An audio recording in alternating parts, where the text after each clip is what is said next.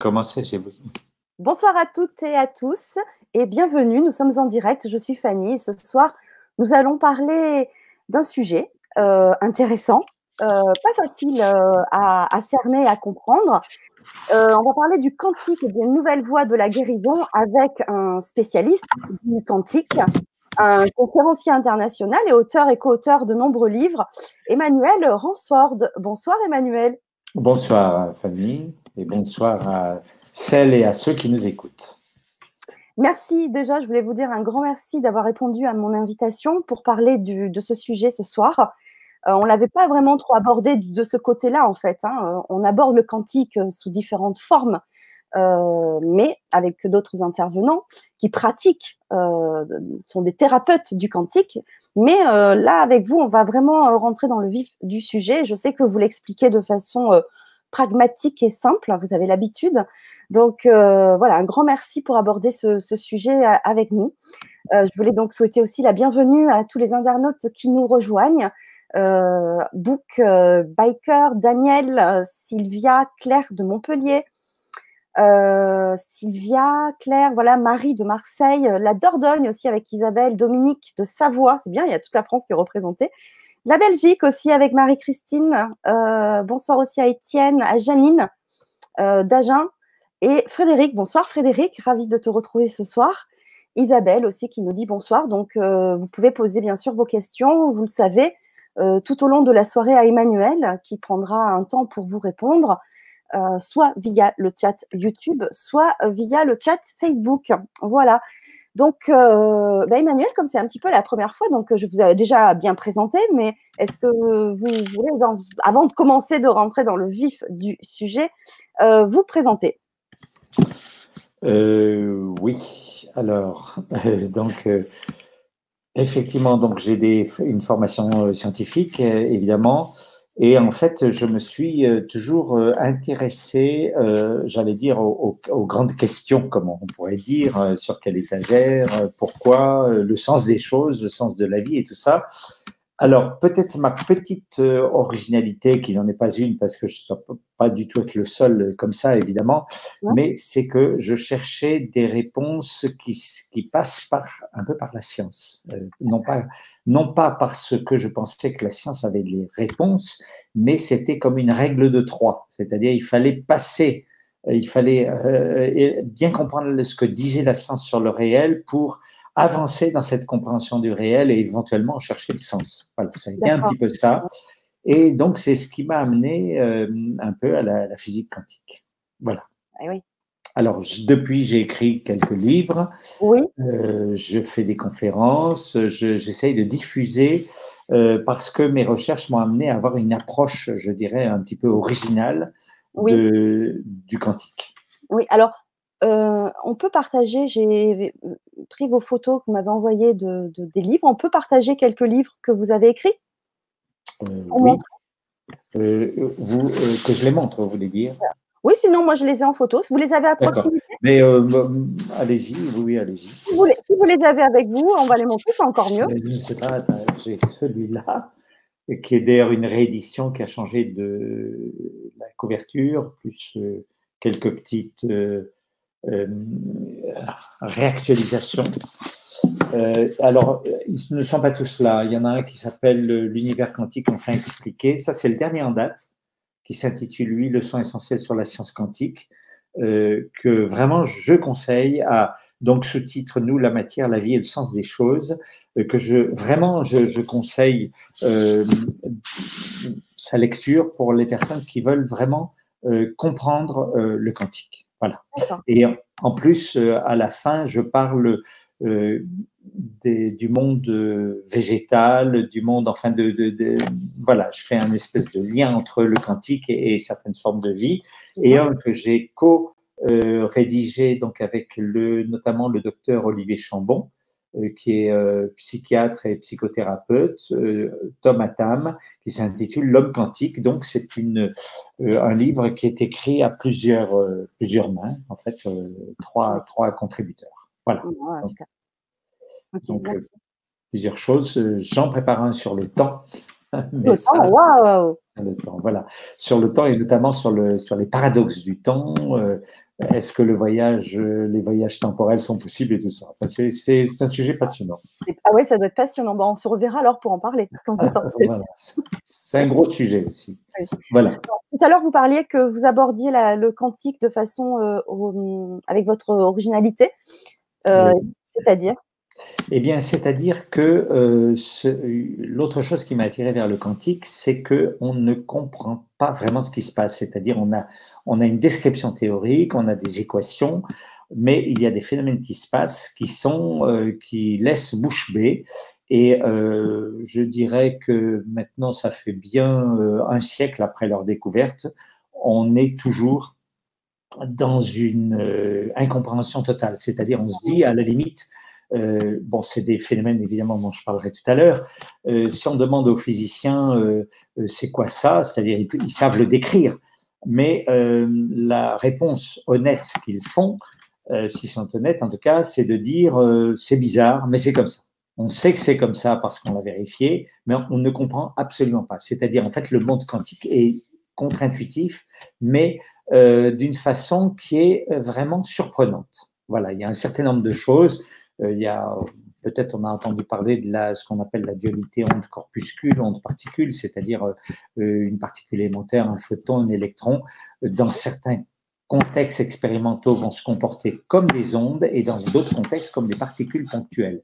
C'est comme, euh, or, non seulement c'est deux visages différents comme le dieu Janus, mais en plus ce sont des visages incompatibles entre eux. Donc, ça pose problème. Il y a euh, aussi ce qu'on appelle le problème de la mesure, c'est-à-dire il semblerait que quand on, observe, par exemple, un électron, ça change radicalement son comportement. Et en gros, il va passer de son visage ondulatoire à son visage de particules. Et l'autre grande euh, source de perplexité, c'est ce qu'on appelle l'intrication, qu'on appelait autrefois la non-séparabilité, que les Canadiens appellent l'enchevêtrement. Je préfère ce mot-là, intrication, je trouve que ça fait penser un peu à trick, et qu'on peut aussi appeler la non-localité, qui fait que deux particules notamment deux particules qui ont interagi dans un passé commun, restent liées, même si elles sont à des milliards de kilomètres. Ce qui veut dire que si l'on fait certaines choses à l'une, ça va modifier instantanément l'autre, alors même que euh, rien ne peut se propager plus vite que la vitesse de la lumière. Donc normalement, ça c'est Einstein qui, nous l'a dit. Euh, donc normalement, si on modifie quelque chose dans un, à un bout de l'univers, ça ne peut pas affecter instantanément l'autre bout de l'univers. Eh bien là, c'est ce qui se passe. Et d'ailleurs, euh, c'est à mettre au dossier de l'extrême difficulté que l'on rencontre depuis des décennies euh, pour faire concilier la relativité et les. Voilà, c'est-à-dire la physique quantique d'un côté et la physique relativiste de l'autre, celle d'Einstein. Les deux, on essaye de les joindre, on n'y arrive pas. On n'y arrive toujours pas. Il y a évidemment des tentatives, mais aucune n'a abouti. Voilà, en gros. Donc, il y avait, je me suis dit, euh, c'était, je me suis dit, en fait, que si on n'arrive pas à comprendre, c'est qu'il y a encore quelque chose à comprendre. et ça, m'a intéressé. Ça voudrait dire que le quantique va expliquer ce que la science jusqu'à aujourd'hui n'a pas euh, pu euh, comprendre. C'est-à-dire. Oui, alors c'est-à-dire que peut-être euh, les faits nous parlent et que peut-être parce que nous avons à notre insu des œillères mentales, qu'on le veuille ou non, nous ne mhm. sommes pas capables de regarder les choses avec un regard suffisamment neuf. Euh, par mhm. exemple, les, physiciens qui ont découvert le quantique étaient des physiciens classiques, évidemment, puisque avant la physique quantique, c'est la physique classique. Et donc, qu'ils le veuillent ou non dans leur esprit, à l'arrière, in the back of their mind, dans l'arrière de la tête, ils avaient des concepts classiques. Même s'ils se doutaient bien qu'ils n'étaient plus caduques, ils étaient quand même encore là. Et à mon avis, ça les a un peu empêchés. À la limite, il aurait fallu euh, un regard de, nouveau-né, je présente, je présente, mais, mais d'un naïf total euh, qui, qui regarde ça. Et voilà. Et alors ça, et l'autre chose, mais j'aurai l'occasion d'en parler tout à l'heure, c'était aussi le mystère de la conscience, du cerveau conscient. Et en fait, euh, mais j'expliquerai tout à l'heure, les deux sont liés. Vous voulez que je l'explique maintenant? Oh ben, tout à l'heure, on va aller dans le sens après de ce que vous avez prévu. D'accord, voilà. Donc en fait, c'était les deux, mes deux sources de, comment dire, euh, les deux choses qui me titillaient un peu. Et c'est voilà, je me suis mis à réfléchir là-dessus parce que à la limite, ben, c'est le, je pense que c'est l'instinct d'un chercheur. Il est attiré euh, comme une proie vers, euh, comme un prédateur vers une proie, mais là, c'est s'il y a un problème non résolu, c'est évidemment c'est ça qui est intéressant. Alors, on, va un petit peu lever le voile parce que souvent on parle du quantique de plus en plus aujourd'hui et c'est dans le vocabulaire, on va dire, quasi, quasi courant. et on pense que c'est un phénomène de mode et on pense que c'est une physique, une médecine euh, qui est récente, alors que peut-être pas forcément Alors, il y a deux choses là-dedans. La première, c'est que effectivement, quand on met l'étiquette quantique, mm. c'est euh, comme un, élément de marketing. Euh, c'est mm. beaucoup plus prestigieux et, et, ça impressionne beaucoup plus que si on mettait par exemple électromagnétique ou autre chose. Donc si on peut mettre quantique, même si si on grattait, ça se justifierait pas totalement. C'est euh, beaucoup mieux. Donc il y a déjà ça, je dirais une espèce de petit, euh, de petit procédé marketing. De même, vous savez, on met nouveau, par exemple, dans le truc de marque. Euh, ça aussi, c'est bon. L'autre chose, la question c'était, attendez, vous me disiez. si, le, le, quantique.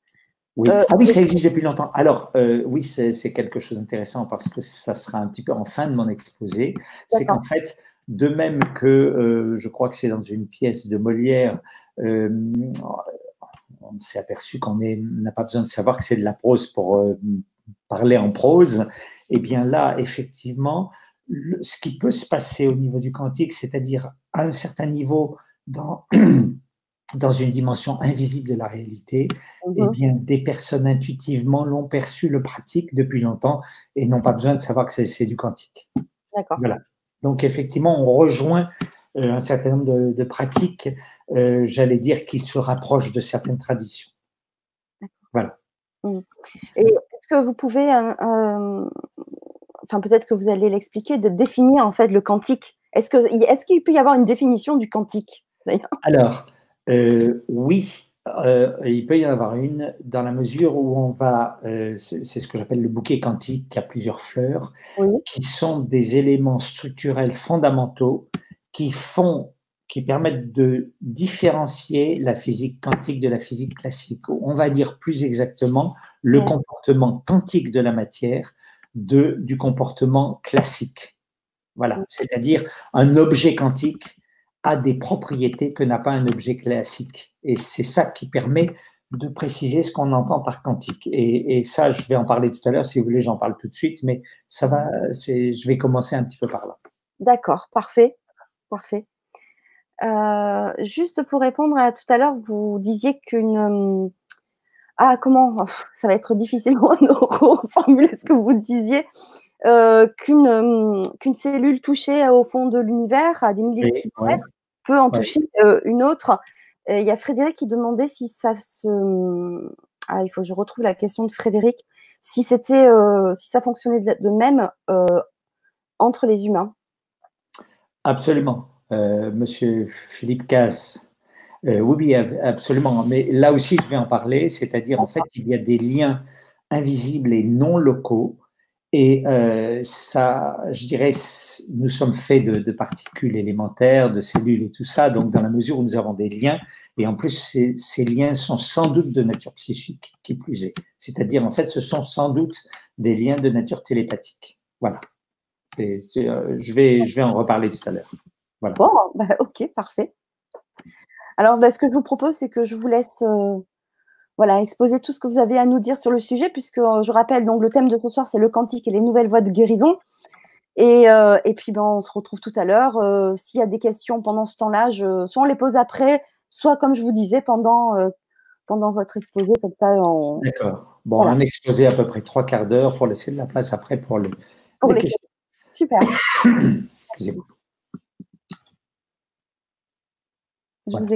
J'y vais alors. Allez. Donc, donc, effectivement, je rappelle le titre, c'est Le quantique et les nouvelles voies de guérison.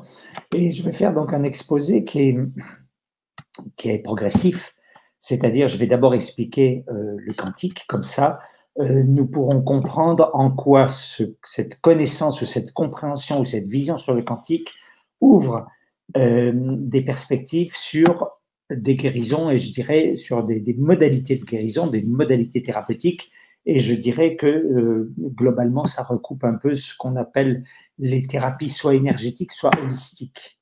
Voilà. Alors, donc, premier étage de l'édifice euh, qu'est la conférence de soir, c'est le quantique, qu'est-ce que le quantique? Et je vais répondre à la question que vous m'aviez posée. Est-ce qu'on peut définir le quantique? Alors, je définis le quantique, c'est-à-dire la matière quantique. La, la question posée, c'est à partir de quel moment on peut dire qu'un objet est de nature quantique, en opposition à un objet de nature classique. Voilà.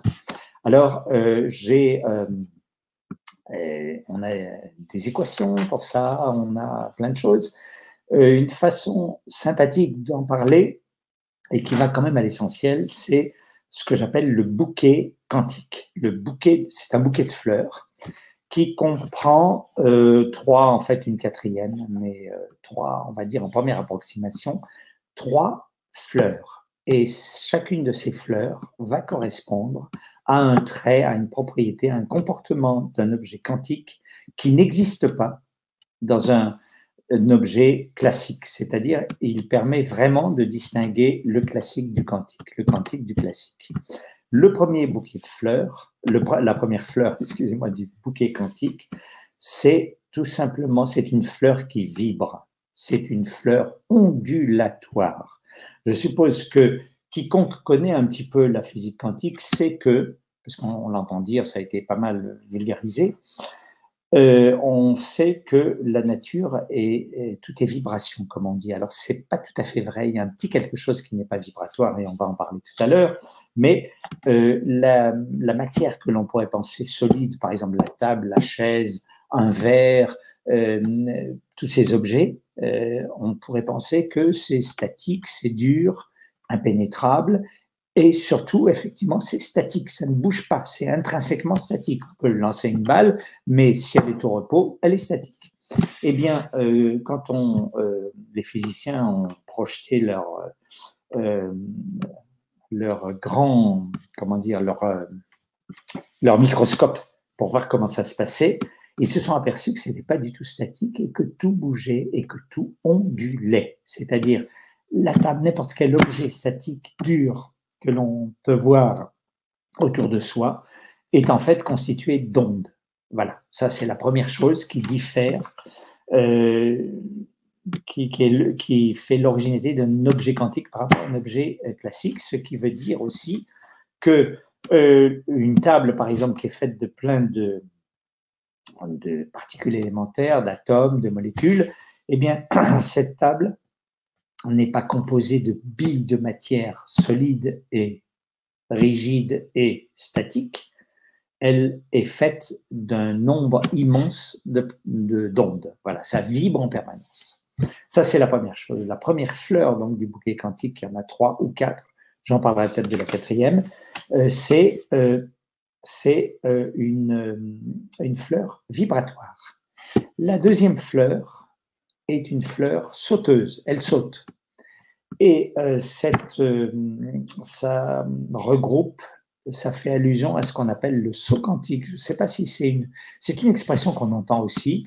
Alors, d'ailleurs, il y a Sandrine qui nous en a parlé euh, juste avant que vous commenciez, qui nous dit le saut quantique, est-ce une quantité d'énergie qui pousse pour aller vers un autre niveau?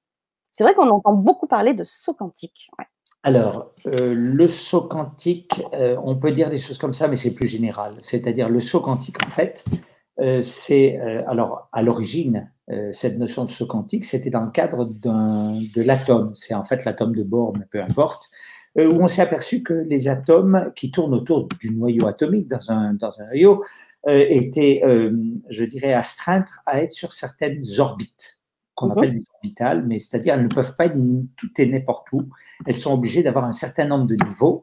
Et mhm. euh, effectivement, quand elles font un saut, eh mhm. bien, elles vont changer de niveau et donc elles vont soit gagner de l'énergie, soit en perdre. Si elles en perdent, euh, si elles en gagnent, euh, ça veut dire qu'elles ont, par exemple, absorbé un photon, photon qui a amené l'énergie, donc qui leur permet de changer de niveau d'un seul coup. Et si elles en gagnent, si elles en perdent, pardon, eh bien, ça veut dire qu'elles vont au contraire émettre un photon qui va emporter la différence d'énergie. Donc, effectivement, il y a un lien entre un saut quantique et un petit paquet d'énergie, mais les deux ne sont pas euh, identiques. L'un est la conséquence de l'autre. Il y a effectivement un marchandage, un échange d'énergie quand euh, une particule saute, si quand elle saute, elle change de niveau d'énergie.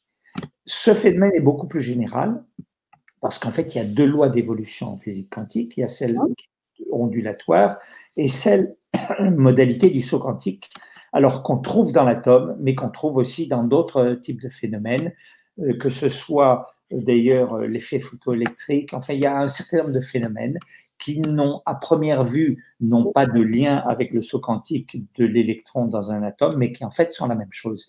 De toute façon, c'est très simple pour les reconnaître. Il y a deux lois d'évolution. Il y a celle qui est ondulatoire, qui est continue, et celle qui est en rupture et qui est aléatoire, qui est celle du saut quantique. Et on retrouve euh, les caractéristiques de discontinuité et d'aléatoire, c'est-à-dire d'imprévisibilité, dans toute une classe de phénomènes. Ils sont de même nature. C'est-à-dire la nature, à ce moment-là, oublie les ondes et fait passer un objet quantique d'un état à un autre brutalement, instantanément et aléatoirement. Voilà. Donc ça, c'est la deuxième fleur donc, euh, du bouquet quantique, c'est la fleur qui saute. La première vibre, la deuxième saute. Il y en a une troisième qui est euh, la fleur du lien. Elle tisse des liens et cette fleur correspond à ce qu'on appelle la non-séparabilité ou l'intrication ou l'enchevêtrement ou la non-localité. Je suppose que toutes les personnes qui connaissent un petit peu la physique quantique ont entendu ces expressions. Et c'est ce que je disais tout à l'heure, c'est-à-dire ce lien est très bizarre, il est invisible. Et euh, par ce lien, par exemple, quand deux particules, on, va les appeler les particules jumelles, par exemple, on va prendre deux photons qui sont partis dans des directions opposées, après euh, cette croisée, et qui, suite à leur croisement, où en fait euh, euh, ces deux photons sont issus d'une même cascade atomique, enfin peu importe le début, en tout cas, ils sont issus, ils sont jumeaux, même père, même, mère, ils partent dans deux directions opposées à la vitesse de la lumière.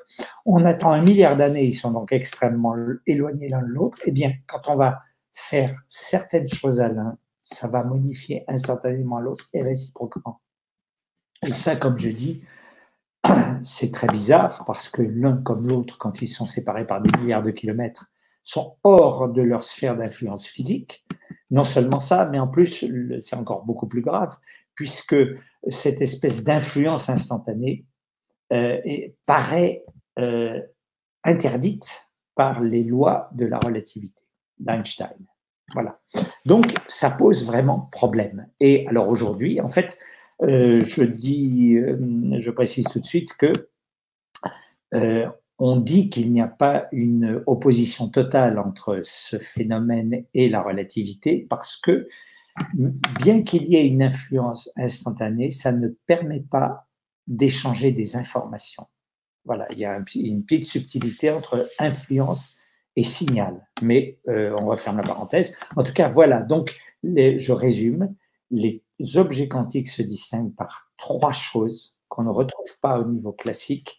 Un, ils sont vibratoires, c'est-à-dire au lieu d'être statiques, ça vibre. Deux, ils sont capables de faire des sauts quantiques, c'est-à-dire d'oublier momentanément leurs euh, ondes pour changer d'état de façon instantanée et aléatoire. Et trois, ils sont capables de rester en lien en dehors de l'espace-temps, de un lien qui transcende l'espace-temps, qui est invisible, euh, avec euh, une autre particule avec qui ils ont interagi dans le passé. Voilà. Et ça, c'est trois choses qui sont foncièrement différentes et qu'on ne trouve pas dans la physique classique. Et de là, on en déduit tout un tas d'autres choses, même les inégalités de Heisenberg, même l'effet tunnel. Enfin, je ne rentre pas dans les détails, mais ça, ce sont les trois choses fondamentales. Et quand on a bien compris ça, eh bien, on sait définir ce qu'est le quantique. Euh, par rapport à la troisième euh, fleur du, bouquet, oui. l'application. La fleur du lien, oui. La fleur du lien, est-ce que c'est pour ça qu'on dit qu'on est tous interconnectés? Absolument. Ah, Absolument. Tout à fait. Tout à fait. C'est une des applications. Et je vais en reparler, mais ce lien est importantissime. OK. Voilà. Euh, il y a une petite question de Sandrine qui nous dit est-ce que le quantique, c'est le contraire de linéaire? Alors, je, je dirais que tel quel, je ne comprends pas cette question dans la mesure où, euh, alors on a l'équation de Schrödinger qui est une équation linéaire, mais euh, est-ce que le quantique est le contraire de linéaire? Je, je, dirais ni oui ni non, c'est deux choses différentes. Différentes, d'accord. pas, alors peut-être que Sandrine voulait dire euh, quelque chose de plus précis, mais tel quel, c'est comme si on me demandait est-ce que le quantique c'est le contraire de rouge ou de bleu. je, voilà. voilà. Mais, peut-être qu'elle veut dire quelque chose que je n'ai pas compris. D'accord. Voilà. Merci. Voilà, alors donc avec ça, on a euh, les bases du quantique, les bases structurelles. Alors j'avais parlé, j'avais mentionné d'une petite quatrième fleur du bouquet quantique. Alors celle-là, elle est explicative, c'est-à-dire c'est par elle que la nature a été obligée d'inventer euh, le, le saut quantique et la non-séparabilité ou l'intrication. Parce que là, je ne sais pas si je vais aller très loin là-dedans parce que euh, ce n'est pas un cours théorique, mais euh, comme je rappelais, les physiciens euh, ne comprennent absolument pas le, ce phénomène de saut quantique qu'on va retrouver quand on fait une mesure. Par exemple, vous faites une mesure d'un... Alors, j'ai oublié de dire quand même que quand la particule quantique est à l'état d'onde, elle est susceptible d'avoir ce qu'on appelle un état superposé. L'état superposé, ça mélange des choses contraires.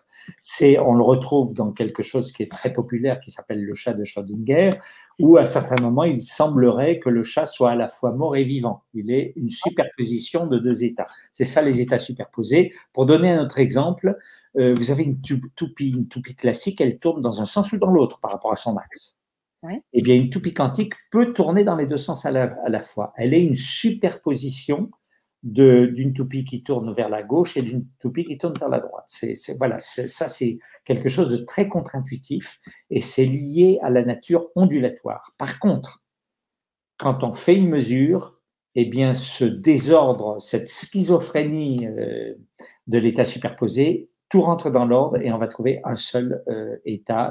La toupie tournera soit totalement à droite, soit totalement à gauche, comme les objets macroscopiques. Le chat sera soit totalement vivant, soit totalement mort. Et tout ça, on ne le comprend pas. On ne le comprend d'autant moins que quand on observe euh, un objet quantique, euh, c'est comme s'il se cachait et il se dépêchait de faire semblant d'être un objet macroscopique ou classique. Il va, il va, l'état superposé se instantanément disparaît et on a un comportement classique. Alors, bon, voilà, c'est bon. en fait, c'est expliqué. Je sais pas pour faire euh, ma pub parce que par livre vendu, je gagne même pas le prix d'un café, mais c'est vraiment expliqué là-dedans. C'est-à-dire quelqu'un les huit leçons essentielles sur la science quantique. C'est-à-dire, si quelqu'un veut vraiment comprendre la physique quantique, c'est là-dedans. Donc, tout ça pour dire la bonne nouvelle sans rentrer dans les détails. la bonne nouvelle, enfin, selon moi, c'est qu'il y a une explication. Alors, je peux juste dire quand même le, le, le comment, le pourquoi de l'explication. Le pourquoi de l'explication, c'est que la nature ondulatoire de l'objet quantique, quand on ne l'observe pas, quand il est livré à lui-même, crée pour la nature des situations potentiellement contradictoires. Et quand la nature est mise en face de la contradiction, comme la nature n'est pas contradictoire, elle doit réagir. Et pour éviter cette contradiction, elle a inventé le, euh, le saut quantique. C'est la première chose. La deuxième chose, c'est-à-dire la, la, donc la deuxième fleur. La troisième fleur, qui est celle du, qui relie, du lien, c'est la même chose. C'est-à-dire, en fait, euh, je ne sais pas si je vais peut-être en dire deux mots, mais ça sera soft et rapide, c'est que les deux particules, quand elles ont interagi dans un passé commun, elles, quand elles repartent, elles, collectivement, elles sont liées par une loi de conservation collective. C'est-à-dire, par exemple, supposons que euh, elles aient une couleur bleu et rouge ou bleu et rouge. Donc, elles, elles rentrent. Au départ, elles sont dans un état superposé bleu et rouge, qui superposé d'eux. Elles se, elles se connectent et elles repartent. Et la nature va dire que euh, si je mesure l'une et que je trouve qu'elle est rouge, l'autre doit être bleue et inversement. C'est-à-dire, on ne peut pas avoir deux fois bleu et deux fois rouge. Or, le problème, c'est quand elles repartent, elles sont en général dans un état superposé, ce qui veut dire qu'elles n'ont pas de couleur fixée, elles sont une superposition de bleu et rouge. Ce qui veut dire que la nature qui énonce cette loi de conservation ne peut pas la faire respecter dès le départ, puisque la loi de conservation ne pourra exister que quand une particule sera vraiment totalement bleue ou totalement rouge. Est-ce que, est que j'ai été clair? Parce que j'explique un petit peu rapidement. Je ne veux pas passer trop de temps là-dessus parce que je sais que c'est un peu. Mais en tout cas, ce qu'on peut retenir, c'est que la nature était obligée de devenir quantique parce qu'elle a un devoir de cohérence. Elle ne peut pas être contradictoire. Et on s'aperçoit, et ça a été ça, finalement, je dirais presque ma découverte, parce que, euh, à ma connaissance, euh, c'est ma pierre à l'édifice. Hein, il y en a plein qui ont fait des pierres beaucoup plus grandes que les miennes, mais moi, je considère que c'est ma petite pierre à l'édifice. C'est que, en fait, si on comprend que le, comment on pourrait dire, le scénario du film, c'est un, est basé sur la sur l'impératif, le devoir de cohérence de la nature, eh bien, on comprend le quantique. On comprend pourquoi la nature devait devenir quantique. Voilà. Et donc, c'est là où ça m'amène à la quatrième fleur que j'appelle la quantition, qui est une espèce de loi de tout ou rien. Et juste pour faire très simple, la quantition euh, fait que c'est grâce à la quantition qu'on ne trouve pas, par exemple, de demi-photons, euh, quart d'électrons. C'est toujours, on est toujours dans une logique de tout ou rien. Voilà. Et c'est bon, enfin voilà. En tout cas, la bonne nouvelle, c'est que je suis persuadé, et je le montre dans mes, dans mes écrits, qu'on peut comprendre la physique quantique. C'est-à-dire même les choses qui nous paraissaient plus bizarres dans le monde quantique, en fait, ont une explication. Et jusqu'à présent, si on dit c'est juste bizarre, mais euh, c'est extravagant, mais il n'y a pas d'explication, c'est parce qu'on n'a pas trouvé l'explication. Mais elle existe. Voilà. Je, prétends euh, euh, en proposer une qui se tient. Voilà. Alors ça, c'est pour le quantique. Donc le quantique nous donne, est beaucoup plus subtil que la physique classique. La physique classique, en fait, était déterministe, c'est-à-dire c'était euh, euh, la, physique classique, c'est la physique de Newton et de Maxwell, et nous disait que tout dans l'univers est déterministe. Alors c'était un peu euh, désolant. Et en plus, dans un tel univers, on pouvait se poser la question, eh bien, qu'en est-il du libre arbitre? Nous avons la prétention d'être libres, d'être des êtres dotés de libre arbitre, mais en fait, la physique nous montre que tout est déterministe, donc c'est sans doute une illusion. Voilà, on en était un petit peu là. Et sur ce plan-là, la physique quantique amène du nouveau, parce que, comme je l'ai dit tout à l'heure, la deuxième fleur quantique, qui est celle qui saute, est à la fois instantanée, donc non relativiste euh, au passage, mais en plus, elle est aléatoire. C'est ce qu'on appelle le hasard quantique. Et le hasard quantique, je vais en donner, euh, je vais en donner deux exemples.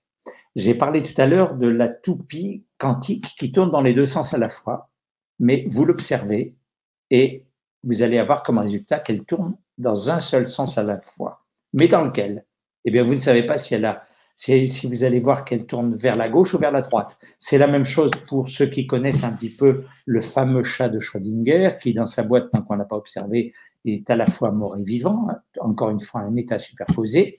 Et quand on ouvre la boîte pour observer son état, on va trouver qu'il est soit mort, soit vivant. Et on ne peut pas savoir à l'avance lequel des deux. Donc, euh, c'est euh, toujours aléatoire. Il y a de l'aléatoire dans la matière quantique. Et cet aléatoire, eh bien, c'est, une, c'est un non-déterminisme.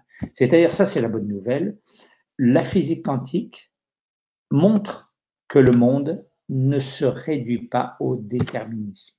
Donc, il y a un espace de liberté. Et dans cet espace de liberté, eh bien, peut-être que on va pouvoir faire émerger euh, notre libre arbitre. Alors, euh, petite parenthèse pour le libre arbitre. Alors, le livre dont j'ai parlé tout à l'heure, il y a une annexe qui parle justement du libre arbitre, qui est aujourd'hui euh, pas du tout académiquement correct. C'est-à-dire, si vous êtes dans un neuroscientifique ou un physicien et que vous voulez être pris au sérieux, il faut que vous fassiez rapidement comprendre, un, que vous êtes matérialiste, et deux, que vous ne croyez pas du tout euh, que le libre soit autre chose qu'une illusion. Voilà, c'est pour l'instant, c'est le, comme diraient les Anglais et les Allemands, c'est le Zeitgeist, c'est l'air du temps. Malheureusement, on en est là, et comme vous savez, les gens font carrière, machin et tout ça, veulent être pris au sérieux, donc tout le monde suit la même, le même sillon.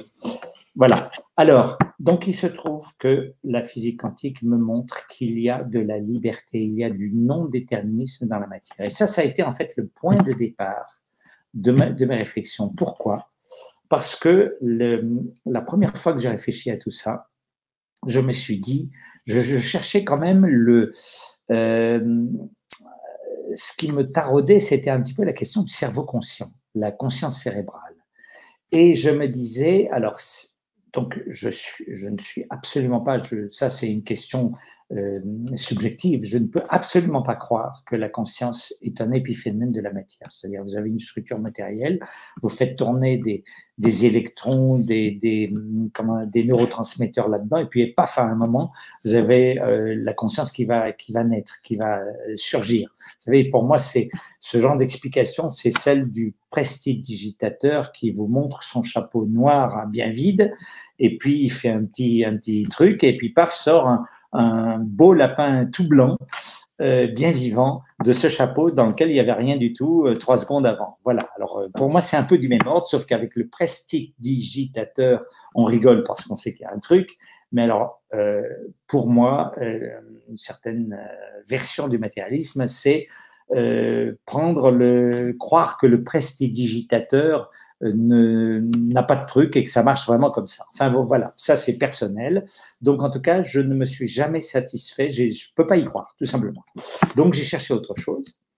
Et euh, je me suis dit, si la, matière, si la matière et la conscience ne sont pas la même chose, je ne vais pouvoir, je ne peux espérer élaborer, le comprendre scientifiquement parlant qu'à partir du moment où je suis capable de distinguer les deux, trouver quelque chose qui me permet de dire ça c'est la matière et ça c'est le, le psychisme. En fait, le psychisme pour moi c'est plus général que la conscience. Donc, euh, il me fallait par exemple, euh, si vous voyez quelque chose qui est euh, rond, c'est la matière, et si vous voyez que c'est carré, eh bien c'est le, psychisme, quelque chose comme ça, ou de couleur, ou des trucs comme ça. Et donc je me suis, j'ai réfléchi un petit peu, et je me suis dit, mais finalement, ce qui caractérise le psychisme, c'est ce que j'appelle un pouvoir décisionnel, ce que j'appelle l'endocausalité. En fait, j'ai dissocié deux genres de causalité. Ça, c'est fondamental dans, mon approche qui s'appelle l'holomatière. Après, je vais en parler. Euh, je dois faire attention au temps qui passe. C'est que pour moi, il y a deux types fondamentaux de, de lois causales. La première, qui est celle de la matière, c'est ce que j'appelle l'exocausalité. Pourquoi exocausalité eh bien, Ça veut tout simplement dire un objet exocausal. C'est un objet qui ne maîtrise pas les lois de causalité auxquelles il les subit. L'exocausalité, c'est une modalité causale euh, extérieure, exogène, c'est-à-dire l'être l'a subi. Par exemple, je prends ce stylo, je le lâche, il tombe. Il va tomber d'une certaine manière, il n'a pas son mot à dire, et euh, donc, c'est exocausal. Donc, exocausal, ça veut dire déterministe. Donc, quand vous m'entendrez dire ce mot un peu barbare, exocausal, ça veut dire déterminisme. Exocausalité implique le déterminisme. Pourquoi? Eh bien, parce que cet objet, dans la mesure où il ne fait que subir et qu'on ne lui demande pas son avis, eh bien, euh, il, va, il ne peut pas modifier sa loi de comportement. Donc, c'est déterministe. Ça, c'est la modalité matérielle. Donc, pour moi, matière égale exocausalité égale déterminisme.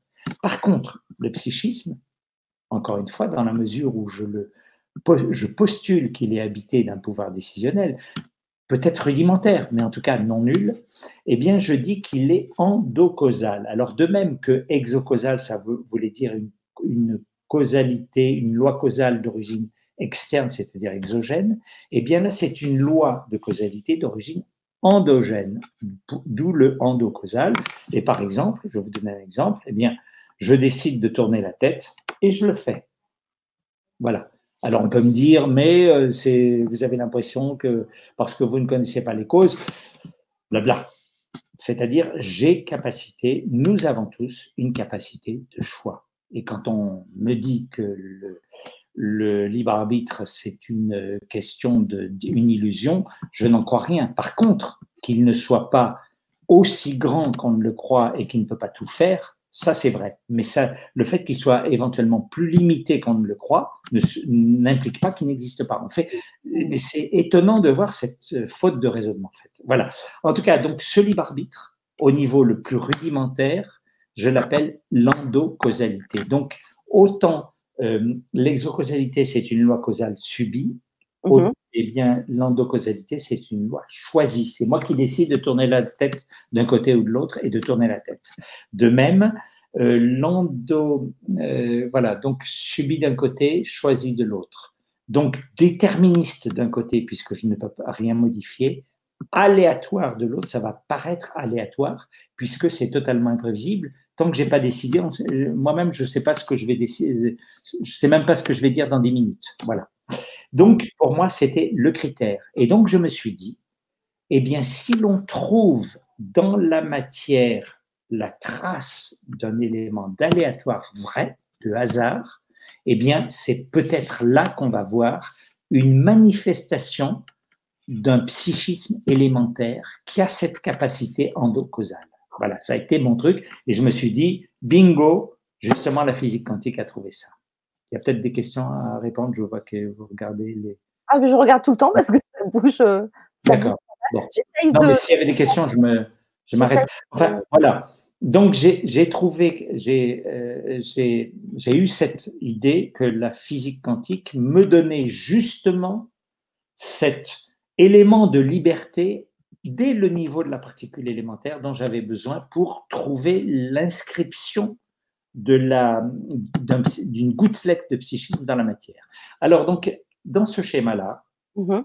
eh bien, euh, c'est ça que j'appelle l'holomatière. L'holomatière est riche d'un contenu supplémentaire puisque euh, elle, est, elle, elle, a deux dimensions. La dimension exocausale, donc déterministe, qui est propre à la physique classique d'ailleurs, à laquelle se rajoute une dimension endocausale, donc qui paraît aléatoire et qui est invisible. Donc, euh, de, de cette holomatière qui est une matière enrichie, je rebaptise aussi une particule une holoparticule. Vous savez, holo, c'est comme holistique, c'est la racine grecque qui veut dire la totalité. C'est-à-dire, en gros, si je peux dire comme ça, je suis dans le domaine des hypothèses, mais on peut dire que je rends à la matière sa totalité. Donc, elle devient l'holomatière. Et euh, les holoparticules, ce sont des particules d'holomatière. Et c'est particules de l'eau matière, il y a une image très simple pour en rendre compte, c'est celle de l'œuf poché. Dans l'œuf poché, il y a deux composantes. Il y a le blanc, l'albumine coagulée, et le jaune. Le blanc, c'est la seule chose qu'on voit, sauf quand on a coupé l'œuf poché, mais tant qu'on ne l'a pas vu, on voit que le blanc. Eh bien, c'est la même chose euh, pour l'eau matière. On ne voit que la partie exocausale matérielle. Elle est dominante. Mais il y a à l'intérieur une autre composante, c'est la partie psychique endocausale, qui, elle, quand elle se réveille, et seulement à ce moment-là, va faire apparaître un élément d'aléatoire. Elle ne se réveille que quand il y a disparition de l'onde. Donc, elle ne se réveille que quand euh, la, comment dire, quand, eh ben, au moment de ce qu'on appelle le saut quantique, ce que j'ai appelé le saut quantique. C'est là qu'elle intervient, et c'est parce que, si vous voulez, le, cette holoparticule, euh, pour prendre une autre comparaison, elle est aussi alors, comme... alors, une autre petite comparaison, parce que je crois que là, les, ça, devient très technique. Oui. Cette partie-là, et euh, beaucoup de personnes ont du mal à. Alors, je dirais seulement, on pense que une particule élémentaire, c'est comme un œuf poché. L'œuf poché, il y a le blanc qui est visible, il est déterministe, c'est sa, dimension matérielle qui est visible et qui est déterministe. Voilà, donc ce que j'ai appelé endocausal, euh, exocausal, pardon. Mais à l'intérieur, non visible, il y a la partie, le jaune. Alors le jaune, pour moi, c'est le psychisme, une gouttelette de psychisme de la particule élémentaire qui est endocausale, donc aléatoire, c'est-à-dire quand c'est elle qui va se manifester, mmh. eh bien, la particule va avoir un comportement aléatoire et non ondulatoire. Les ondes sont du côté du blanc. D'accord. L'aléatoire est du côté du jaune. Le jaune, c'est la petite étincelle de psychisme inhérent à chaque particule élémentaire. Et c'est elle qui, dans certaines circonstances, se réveille et va, va faire que le physicien tout étonné, va s'apercevoir que la matière n'est pas 100% déterministe. Est-ce que ça a été clair, ça? Là, c'est clair. Et je voulais remercier aussi sur le chat Marie qui a refait un petit résumé de ce que vous disiez. D'accord. Avec, les deux mots importants que vous étiez en train d'expliquer, de, c'est-à-dire l'exocausalité et l'endocausalité. Donc, merci Marie de, ces précisions. C'est bien. En plus, ça va rester sur le chat, donc c'est bien pour, pour bien comprendre. Merci Marie. Alors, j'ai une autre comparaison, si, ça peut aider, c'est que euh, c'est plus l'œuf poché, c'est euh, une voiture de course. Alors, on a une voiture de course avec deux pilotes. Il y a le pilote des, des lignes droites, des trucs comme ça qui, qui s'occupe de la vitesse. Ça, c'est le, le, le, pilote blanc d'œuf. Euh, quand c'est pas compliqué, il y va, il y va. Mmh. Il y a un deuxième pilote qui est celui du jaune d'œuf, c'est-à-dire endocausal, qui va intervenir quand ça commence à devenir, quand il y a des difficultés. Alors, ces difficultés, je ne rentre pas dans le détail parce que là, ça va aussi devenir technique, mais en tout cas, ce qu'il faut savoir, c'est que si la nature a mis un jaune d'œuf dans le blanc d'œuf, un tigre dans le moteur, c'est parce qu'il y a un certain nombre de, de situations que l'onde quantique ne peut pas gérer. Ou alors, la matière deviendrait contradictoire. Pour éviter la contradiction, il faut une prise de décision, il faut choisir. Et ça, c'est le jaune d'œuf qui le fait. Donc, quand il y a des difficultés sur la route, c'est le jaune d'œuf qui va prendre le volant et c'est lui qui va euh, négocier un virage difficile, c'est lui qui va faire ça. Voilà, on peut penser à ça. Et donc, en fait, c'est ça pour moi la grande découverte de, la physique quantique, mais qui n'a pas été reconnue comme telle, et c'est à cause de ça qu'on ne comprend pas ces phénomènes, c'est que les phénomènes dont j'ai parlé, c'est-à-dire la deuxième fleur, celle qui saute, et la troisième, celle qui relie, j'en parlerai encore un petit peu tout à l'heure, sont proprement liées au jaune d'œuf. Et c'est pour ça que les physiciens ne peuvent pas comprendre, parce que dans leur tête, il n'y a que le blanc d'œuf. Ah oui, d'accord. Du coup, on ne peut pas comprendre un phénomène psychophysique si on dit qu'il n'existe que le physique. Oui, bien. Ils vont pas ce qu'ils voient en fait. Pardon? C'est un peu comme s'ils n'allaient pas au-delà. Oui, voilà, d'une forme d'apparence. Une forme d'apparence. Voilà. Et ça, tout ça, c'est dû à des formatages, c'est-à-dire euh, la physique, c'est la science de la matière. Euh, dire, euh, je passe pour un fou, hein, dire il y a de la, du psychisme, une gouttelette de psychisme dans le truc, et pourtant il y a des, des raisons de le penser. Mais bon. Alors, autre chose, comment comprendre Donc là, on comprend, je dirais, tout ça pour suggérer qu'on comprend cette, euh, ce saut quantique, c'est quand le psychisme se réveille et c'est lui qui va décider, euh, par exemple, la toupie, je, je, la toupie ne va tourner plus que dans un sens soit à gauche, soit à droite, parce que il a ce pouvoir décisionnel. Les ondes, le blanc d'œuf, il a aucun pouvoir décisionnel. Il, il est, c'est le rouleau compresseur, il va tout droit. Alors maintenant, il reste, donc on a compris, je prétends qu'on a compris le pourquoi du saut quantique. Alors déjà, ça c'est c'est un gros, euh, c'est un gros morceau parce que jusqu'à présent ce n'est pas compris. Et on va même comprendre l'intrication ou l'enchevêtrement. Pourquoi? Qu'est-ce qui se passe dans les deux particules qui sont passées? Eh bien, tout simplement, ça, ça renvoie à quelque chose que j'appelle la supralité, enfin peu importe. La supralité va impliquer l'intrication. Euh, c'est de c'est les deux particules quand elles se sont rencontrées, eh bien, leurs jaunes d'œuf se sont soudés. Vous savez, un jaune d'œuf, c'est dans l'œuf poché, c'est pas totalement cuit, c'est gluant. Donc, vous les mettez, si les deux jaunes d'œuf rentrent en contact, ils restent collés l'un à l'autre. Et comme c'est invisible, le jaune d'œuf est invisible, euh, sinon on l'aurait déjà vu, eh bien, quand les deux particules s'éloignent, on ne le voit pas, donc on a l'impression qu'il n'y a rien du tout entre eux. Mais en fait, elles restent liées par leur jaune d'œuf. Elles sont séparées par leur blanc d'œuf, il y a bien un photon ici, un photon par là, mais leurs pouvoirs décisionnels sont soudés l'un à l'autre. Ce qui fait que quand l'une qui est à euh, un bout de l'univers va décider, par exemple, eh bien, il faut que je choisisse entre bleu et, vert, par exemple, ma couleur, je vais choisir bleu, c'est une, décision collective. L'autre, instantanément au même moment, euh, va décider euh, de prendre l'autre couleur parce que alors ça, je ne l'ai pas dit, mais parce que le fait que le jaune d'œuf ne soit pas matériel a notamment pour conséquence le fait qu'il ne s'inscrit pas dans l'espace-temps d'Einstein, relativiste, qui ne concerne que le blanc d'œuf. Que le blanc d'œuf.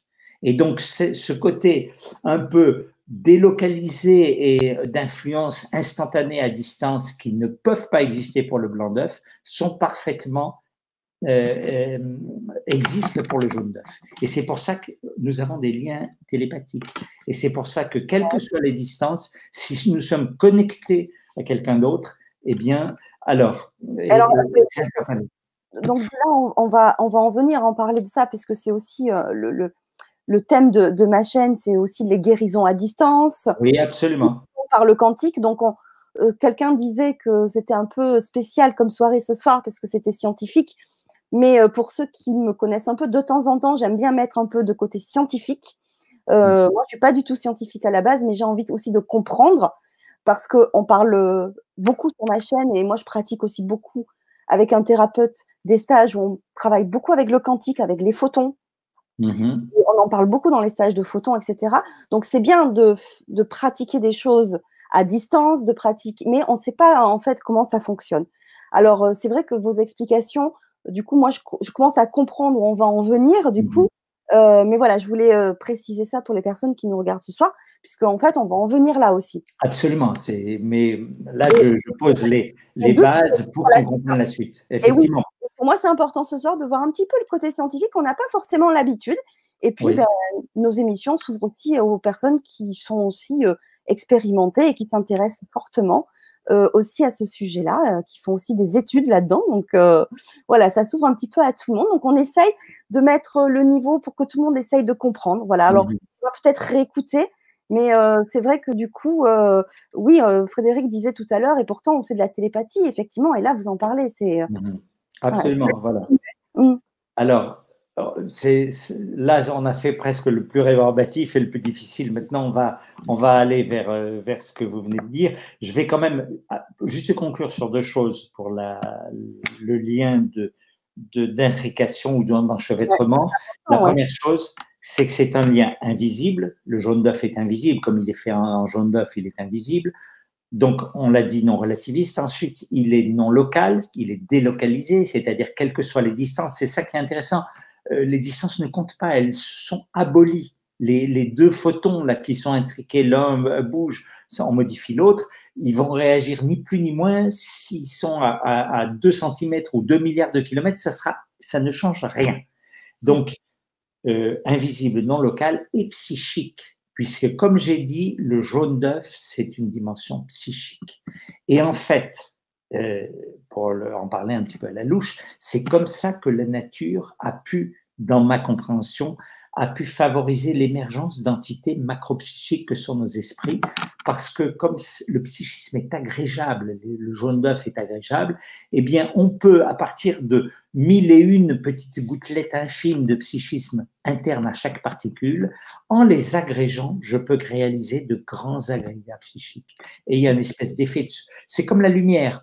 Euh, il y a euh, entre quelques photons qui sont invisibles et puis une lumière intense, il y a toutes les gradations. Et là, c'est la même chose. C'est-à-dire dans cette vision, on peut même dire le chien a aussi de la conscience, mais moins parce que euh, son cortex, machin, la mouche aussi, et ainsi de suite. C'est-à-dire il y a une continuité que la nature a rendu possible, un, en mettant une gouttelette de psychisme dans toute particule élémentaire, et deux, en permettant l'agrégation de cette, la soudure de ces gouttelettes de psychisme.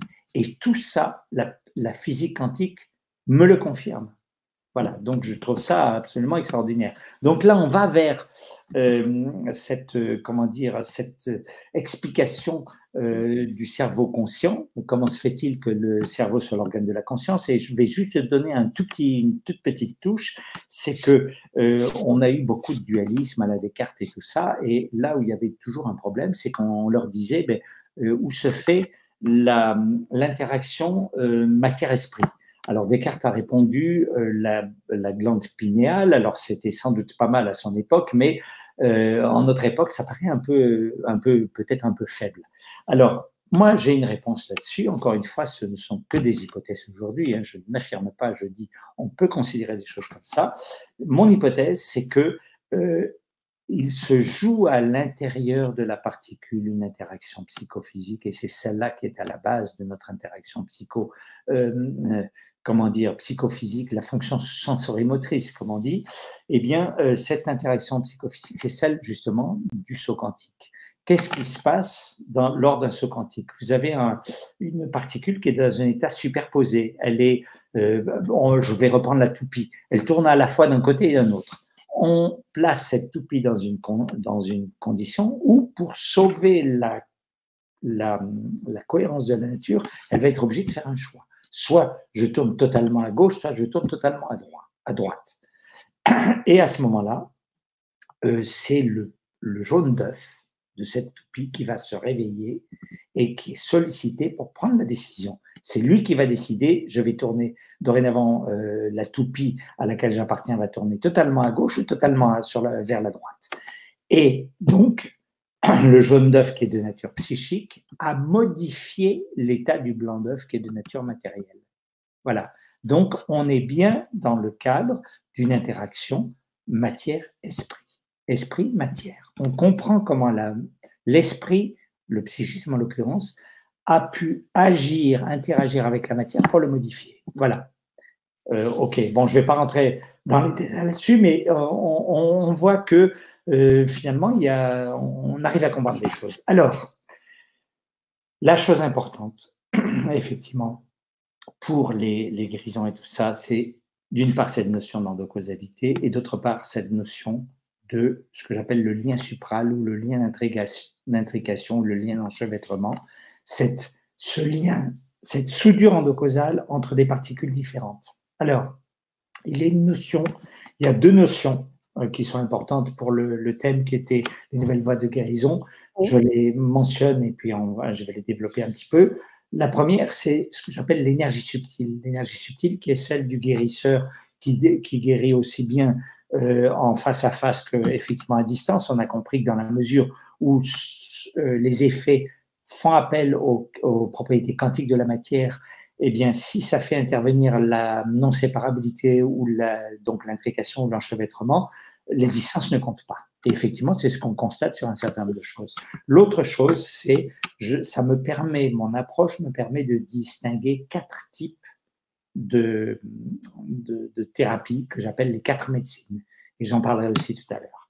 Alors, euh, la première chose, c'est la notion de d'énergie subtile. Alors, l'énergie subtile, il y a une espèce d'équation. Quand je dis équation, c'est un peu pour m'amuser et pour faire peur. Euh, c'est énergie subtile égale suprêle plus intention plus résonance. Ça veut dire quoi? Ça veut dire, alors je vais prendre, alors d'abord, je n'ai pas parlé de la notion de suprêle. Alors ça, c'est une notion très importante que j'appelle l'information suprale. C'est quoi? Je vous ai dit, alors euh, parfois je fais un petit dessin, ça, je sais pas si on, verra, oui, on verra Je, suppose qu'on va voir. Alors je vais euh, faire, je dessine très bien, je vais faire le dessin de plusieurs particules. J'ai pas pris, j'ai pas, oh là là, je n'ai pas pensé à prendre un stylo rouge. Je dois en avoir un par là. Excusez-moi de sortir de l'écran. Bon, alors tant pis, c'est pas grave. C'est un saut quantique. Alors, voilà, nous avons ici, est-ce que ça se voit? Est-ce que ça se voit? Oui, vaguement. On voit les petits points que j'ai pris, ce sont des particules élémentaires ou des molécules ou des individus même. Il y a plusieurs euh, échelles possibles. Et entre les deux, c'est les liens euh, que j'appelle liens supral, c'est-à-dire les liens d'intrication ou d'enchevêtrement ou de non-localité. Voilà. Donc, quand on voit un ensemble de, particules, on ne voit que euh, ben, les particules, que les petits points noirs, que les petites boules noires, mais on ne voit pas les liens entre les deux, puisque le lien d'intrication ou d'enchevêtrement est strictement invisible comme le jaune d'œuf. Mais quelle est l'idée? Eh bien, c'est que c'est comme des perles et des ficelles. Quand vous prenez un certain nombre de particules et que vous prenez les liens euh, d'enchevêtrement possibles entre elles, eh bien, euh, vous pouvez, quand vous avez des perles et des ficelles, vous pouvez faire des figures. Vous pouvez euh, les joindre par les ficelles pour faire une étoile, pour faire un papillon, pour faire un carré, un, losange et ainsi de suite. Ça veut dire quoi? Eh bien, ça veut dire que grâce aux liens d'intrication ou d'enchevêtrement. vous pouvez mettre dans le psychisme, vous pouvez mettre de la structure. C'est-à-dire, par exemple, si vous, euh, avez un certain nombre de particules et que vous les reliez en forme d'étoile, ça ne sera pas la même structure que si vous les reliez en forme de papillon. Et mathématiquement, si on, on, sait que si on peut mettre de la structure dans un milieu, eh bien, on peut encoder de l'information. C'est-à-dire, grâce à, en gros, ce que je suis en train de vous dire, c'est que grâce à ces liens d'intrication ou de non-séparabilité, eh bien, d'une part, on va créer, on va souder, on va harmoniser finalement le champ du psychisme, mais en plus, on va lui permettre d'emmagasiner de l'information. Et ça, c'est super important. Et cette information, comme elle est au niveau de la structure endocausale, je l'appelle l'information suprale, puisque la supralité, c'est cette soudure qui implique l'intrication.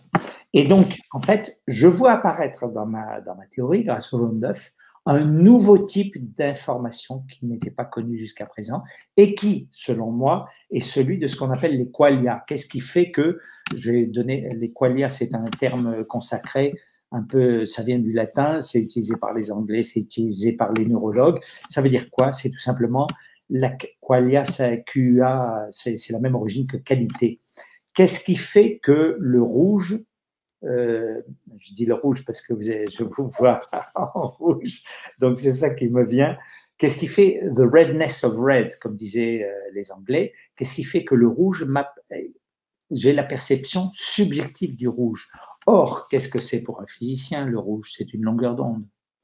Donc, qu'est-ce qui fabrique le rouge? C'est mon cerveau. Comment fait-il? Eh bien, tout simplement parce que dans ma vision des choses, et pour le dire à la louche, et ça ferait hurler sans doute un spécialiste, mais quand j'ai l'information, l'objet rouge qui vient, il va passer là dans le cortex visuel primaire qui est occipital, qui est à l'arrière de mon cerveau, et là, je vais fabriquer des circuits, comme je vous ai dit, entre les perles et les ficelles, euh, qui vont, qui vont emmagasiner l'information couleur rouge. Et après, ça va aller quelque part dans mon cerveau. Je vais voir que c'est, je vais prendre conscience que c'est une couleur rouge. Ce que je vais dire, c'est que cette information suprale, c'est ça le qualia. C'est le fait que euh, c'est, ce que je ressens euh, d'une perception, euh, c'est la perception ressentie, une perception sensorielle. Par exemple, le fait que j'entends un son aussi aigu, le son aussi, c'est une vibration. Comment se fait-il que, voilà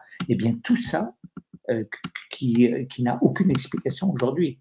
Euh, je dis, la, la, la couleur, c'est juste une longueur d'onde. Comment se fait-il que Eh bien, ça passe par l'émergence de ce que j'appelle les suprêles. Alors, les suprêles, parce que c'est l'information suprale, et le mot suprêle, c'est fait par analogie avec les pixels, c'est-à-dire, en fait, chaque suprêle est un pixel de l'esprit, c'est-à-dire mon système euh, nerveux euh, sensoriel va convertir les afférences nerveuses que j'ai reçues, les stimuli nerveux que je reçois par mon système euh, nerveux, en suprêles. Et ces suprêles, après, vont être envoyés dans une autre zone de mon cerveau où ils vont devenir conscients et je vais prendre conscience que j'ai un objet bleu, rouge, que j'ai un son aigu, machin, dans l'environnement. Voilà, donc ça me permet d'expliquer, et en fait j'ai listé six énigmes des neurosciences aujourd'hui qui semblent dans une impasse totale pour ce genre de truc, parce qu'on reste prisonnier d'un modèle euh, matérialiste qui peut-être n'est tout simplement pas juste.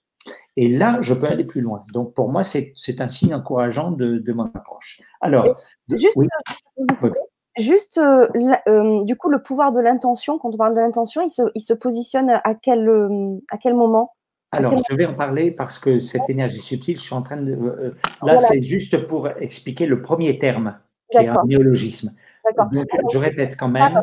Alors, juste pour, euh, pour euh, une personne sur le chat, Letty qui parle des soins avec Frank Vandenbroek, justement, qu'on connaît bien, et que d'ailleurs je reçois jeudi pour parler de, de, la chirurgie, des chirurgiens de lumière. Donc, on est mhm. vraiment dans le quantique à fond avec Frank Vandenbroek tout, tout, tout son procédé, tout, avec la machine life aussi, puisqu'on donne de l'information justement qui modifie la structure.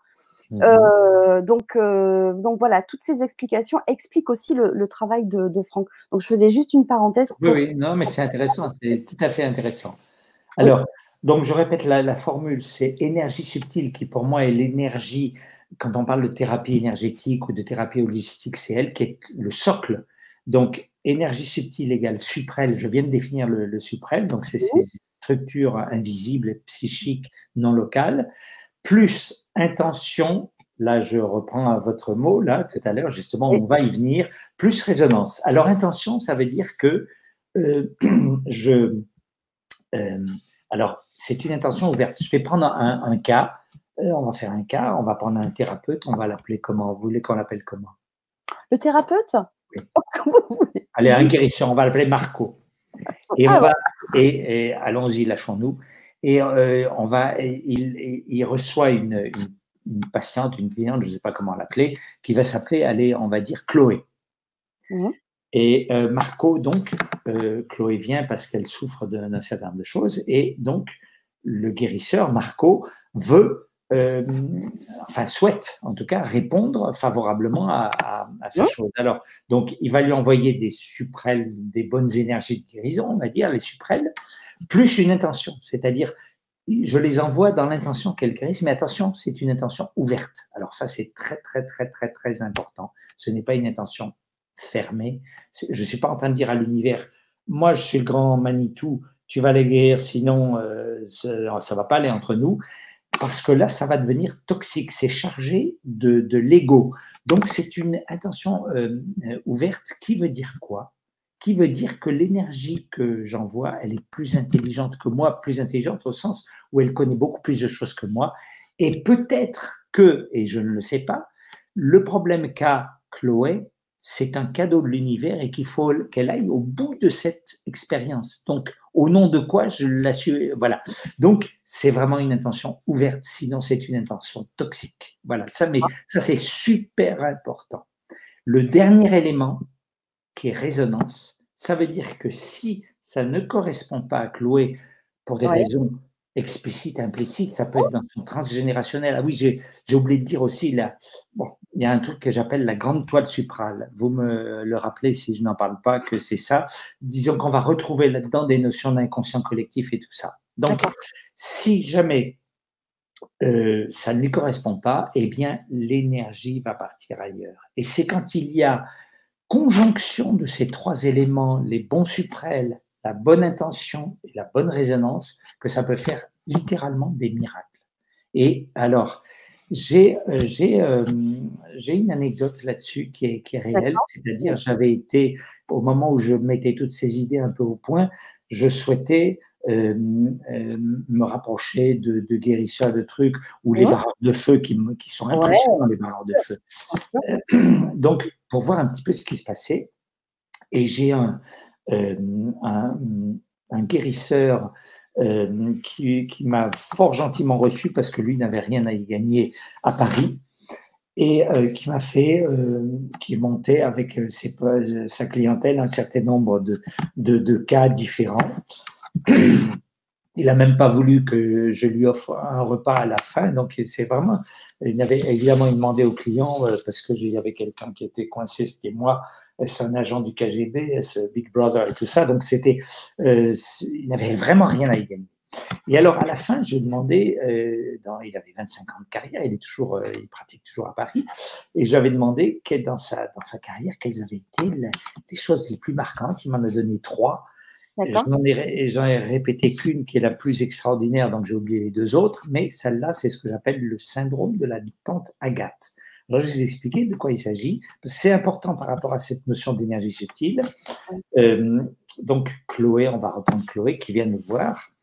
Et puis, c'est la troisième séance. En fait, c'est un peu des thérapies courtes parce que selon l'ancienneté du, du, malaise de tout ça, ça va entre 3, 5, euh, maximum 10 séances. Voilà. Alors, elle vient pour la troisième fois. Les deux premières se sont bien passées. Elle est vraiment motivée. Elle vient. Et puis donc elle s'étend, et alors il fait quelque chose, c'est-à-dire à la limite, même quand il reçoit quelqu'un, il préfère que la personne ne lui dise pas pourquoi elle vient. Il a des guides, ce sont ses mains, son ressenti, il scanne le corps à distance, et ce sont ses mains qui, qui l'aident. Et ce jour-là, alors donc Chloé s'installe, tout va bien, machin, elle attend beaucoup de choses de sa séance, et puis elle avait mal dans la zone, on va dire, stomacale. Et puis, euh, ce, ce jour-là, eh bien, euh, la main de, du guérisseur se met sur son épaule droite et commence à travailler sur l'épaule droite. Alors, interloqué, Chloé, au bout d'un moment, se dit, lui rappelle que c'est pas dans cette zone, mais c'est à l'estomac. Alors, il arrête tout. Ce qui est marrant, c'est que je l'ai observé aussi quand il fait son truc. Il a les yeux qui papillonnent. Il est vraiment dans un état second dont lui-même n'a pas conscience. D'accord. C'est impressionnant. Alors, donc, il, arrête tout, il revient uh-huh. dans le monde réel et il repart dans son truc, il scanne. Le, le, le, scannage lui dit, ou scanning, tout ce qu'on veut, le, ramène vers l'épaule euh, droite ou gauche, je ne sais plus c'est gaucher, donc c'est l'épaule gauche, est droite sur les écrans. Oui, donc, Voilà, donc je devrais dire droite en fait. Et donc, et donc du coup, il travaille, il dit, peu importe ce qu'elle me dit, je continue là-dessus, c'est ça qu'il m'est demandé aujourd'hui. Alors, Chloé qui a dit là une première fois, elle est bien éduquée, elle, bon, elle, prend son mal en patience, elle paye poliment la séance, mais quand elle rentre chez elle, elle se dit, je n'avais pas vu que c'était un charlatan complet, mais alors cette fois-ci, c'était clair. Il n'est pas prêt de me recevoir. Et là, elle a un coup de fil sur son portable, la tante Agathe. Et la tante Agathe lui dit, alors totalement excitée, tu sais, Chloé, tu es la première personne à qui j'en parle. Tu sais le problème que j'avais à, l'épaule, tu sais, elle ne pouvait pas trop le bouger, tout ça, enfin, elle avait mal. Elle était allée voir tous les grands pontes de la terre entière, elle avait dépensé beaucoup de temps et d'argent, rien. Eh bien, tu sais, mais miraculeusement, je peux, je peux bouger mon bras euh, comme, comme jamais. je ne sais pas ce qui s'est passé. Alors, complètement euh, excité euh, par l'affaire. Donc, qu'est-ce qui s'est passé? Eh bien, il s'est passé que, encore une fois, l'énergie subtile, ce jour-là, pour une question qu'on n'a même pas à chercher à comprendre, ça mmh. nous échappe, avait utilisé Chloé, plus les liens privilégiés, puisqu'elles étaient de la même famille, les liens donc euh, de, de, non séparables, qui sont très forts entre des personnes d'une même famille, pour faire ce chemin. Elle était passée par Chloé, elle était allée euh, vers Agathe pour faire ce travail. Voilà. Donc tout ça pour dire que euh, raison de plus pour ne pas, on n'a pas imposé à, ces énergies petites de faire un travail. C'est elle qui sait ce qu'elle doit faire.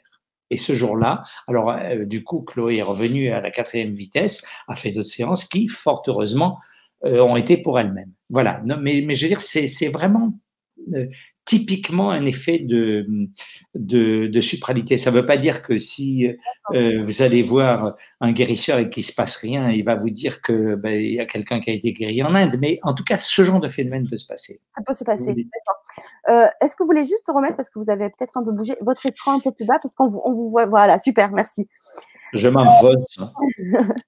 Alors, c'est vrai que hum, certains thérapeutes euh, disent qu'on ne peut pas faire de soins à distance à quelqu'un sans son autorisation, et d'autres disent justement qu'on peut faire ce soin aussi sans autorisation à une personne à distance, par exemple quelqu'un qui est dans le coma et à qui on ne peut pas demander son autorisation, euh, mais simplement on peut dire par l'intention aussi euh, que bah, ce soin, si cette personne n'est pas prête à le recevoir, peut aller soigner justement une autre âme, une autre personne qui en aura besoin. Absolument. Alors, je pense que, oui, oui. Non, je pense que c'est un point très important que vous soulevez, mais qui est, euh, c'est un point éthique, mais tout est dans l'intention, dans la pureté de l'intention. C'est-à-dire, effectivement, si vous le faites contre quelqu'un en disant, euh, vous savez, c'est comme, je vais prendre un exemple, c'est comme ces, ces, parents qui, qui savent mieux qu'un adolescent qui est en rébellion, mais c'est pour ton bien et tout ça. Alors, l'adolescent, c'est encore pire que tout. Et, euh, voilà. Donc, euh, on dit qu'on est, mais en fait, on est dans l'ego. Donc, si le thérapeute n'est pas dans l'ego et se dit que de toute façon, si la personne ne l'absorbe pas, cette, ce bon plat qui lui est proposé sera acheminé vers quelqu'un d'autre qui en a besoin, parce que même l'autre personne, euh, par exemple la tante Agathe, elle, elle avait rien demandé, ça s'est fait à son insu. Euh, donc, donc euh, moi, c'est toute une question. L'intention doit être pure. Quand je dis pure, ça veut dire qu'elle doit être pas d'ego dedans, sinon c'est toxique. Et donc, si vous vous dites je le fais, euh, si vous le faites en disant, en acceptant que, la, que, ça peut aller ailleurs, que la personne peut, parce que comme j'ai dit, euh, intention plus résonance, que si la personne, parce qu'elle est contre et tout ça, elle va faire une barrière euh, inconsciente, ça va, ça va se passer. Donc, mais par contre, dans, l'exemple de tante Agathe, je suis un peu comme Brigitte qui dit, mais Agathe n'avait rien demandé. C'est là où c'est un peu plus difficile à cerner. Alors, voilà. Hein, parce oui, que alors, oui, et euh, Chloé, elle vient pour elle. Et elle sait, enfin, est-ce qu'elle sait d'ailleurs que peut-être que sa tante a mal, j'en sais rien. Enfin, mais, oui, je pense que à ce moment-là, ce, ce soin-là est allé pour euh, Agathe? Alors, euh, alors, je ferai une double réponse. mais pour moi, la réponse la plus importante, c'est que on n'a même pas à chercher à comprendre. Comme je dis, cette, cette énergie est beaucoup plus intelligente que nous. Elle sait beaucoup de choses que nous ne savons pas. Je, je, crois que dès qu'on cherche à rationaliser, à comprendre pourquoi, quelque part, on est dans l'ego et on est dans le mental. Et surtout, il ne faut pas le faire. Voilà. Je pense que ça, c'est fondamental. Voilà. Donc, euh, il, voilà, il faut admettre que cette, euh, cette énergie est plus intelligente que nous. Ça ne veut pas dire qu'on est bête, mais ça veut dire qu'elle sait beaucoup plus de choses que nous et qu'elle va à tel endroit. Et la tante Agathe, ça fait des années qu'elle voulait être guérie. Ça ne lui a pas été imposé. Voilà, c'est venu comme ça. Là, voilà. Mm. Voilà. Et, et, encore une fois, le simple fait de vouloir comprendre, quelque part, c'est comme si on était devant un mystère. C'est-à-dire, on a une force qui est c'est comme si on était devant un, géant par rapport à nous et qu'on veuille comprendre comment il, marche. On peut pas. On peut pas. Il faut accepter ça. C'est, on n'est pas dans l'ego, on n'est pas dans le mental. Il y a des choses qui nous échappent. Et les problématiques, c'est bien de se rappeler de ça. Parce qu'on, même dans, ces, dans les problématiques, dans les formulations qu'on fait, et ça, j'ai l'habitude de ça, on met beaucoup d'ego. Mmh. Alors, tout à l'heure, on parlait de libre arbitre. Oui. Dans la zone endo Causal.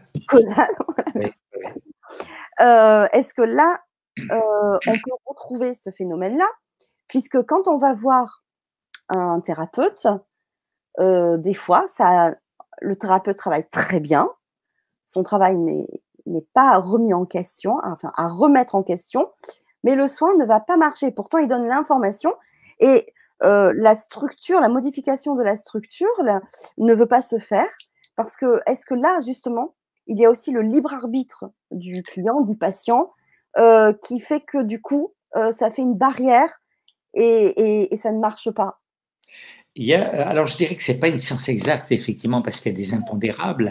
Et je dirais encore plus que, que ça le libre arbitre du client il y a le, le, le phénomène résonance. J'ai pas beaucoup parlé de la résonance mais euh, pour des raisons X ou Y, là encore qu'on n'a pas à connaître. Par exemple, il y a une personne qui avait une phobie, je sais, de, du feu. le thérapeute a cherché dans son passé, tout ça, il rien ne justifiait ça, jusqu'au moment où on a découvert que peut-être quatre générations avant, il y a une partie de sa famille qui avait brûlé dans une parce que la maison avait cramé. Et ça, tant qu'on n'avait pas fait, parce que c'était presque un cas d'école, donc ils ont poussé le bouchon plus loin, mais tant qu'on ne savait pas ça, qu'est-ce qu'il y a dans notre conscient? Alors justement, je n'en ai pas parlé de la grande toile suprale qui est l'inconscient, il faudrait que j'en parle. Voilà, il fallait que en parliez, je l'ai noté. Mm. Voilà, mais donc euh, on ne sait pas tout, et, encore une fois, notre ego, on, est, on a le nez sur le guidon, on ne voit pas tout, et donc un thérapeute doit... Moi, moi j'étais allé voir aussi un comment dire, un médium, euh, pas pour moi, mais qui, qui, me, là aussi à Paris, pour, un peu, pour comprendre un petit peu tout ce qui se passait.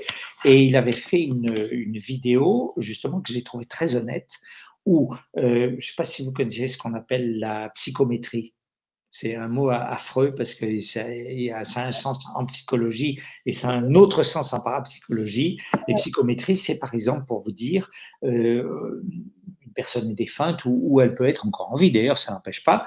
Et euh, euh, quelqu'un qui veut pouvoir rentrer en contact et tout ça, si la personne est défunte, euh, va amener le foulard qu'elle a toujours porté sur elle ou un bijou qu'elle a toujours porté sur elle et le, le médium va prendre cet objet et va littéralement donner des informations de nature biographique ou se connecter avec la personne. Et en fait, euh, comment, pourquoi ce genre de truc? Eh bien, tout simplement parce que du temps du vivant de la personne, elle a, elle a déposé, comme elle était en contact avec cet objet, elle a déposé les suprêles de son vécu, c'est-à-dire des informations sur son vécu. Alors, c'est d'ailleurs aussi, ça, ça, donne aussi les mémoires, euh, les, les, mémoires cellulaires quand vous faites une greffe. Enfin, il y y a plein de trucs. J'ai pas le temps de parler de tout ça, mais en tout cas, ça, ça, ça, explique, ça permet de comprendre un certain nombre de choses. Alors, votre question, c'était, on reprend la question. Euh, question. Pardon? Alors, il faut que je me rappelle de ma question. Alors, oui. Alors, euh, ma question, c'était le, libre arbitre dans tout ça. Alors oui, je disais c'était encore plus une question de parce que c'est les, profondeurs inconscientes de l'être, le, psychisme qui n'est pas forcément conscient. Et, donc tout ça pour vous dire oui que parfois il y a ça ça va coincer parce que euh, par exemple le, thérapeute va rappeler à la personne sans même qu'elle le sache euh, un oncle qu'elle n'aimait pas ou un truc. Il, peut y avoir des choses où ça peut remonter à plusieurs générations, on ne sait pas.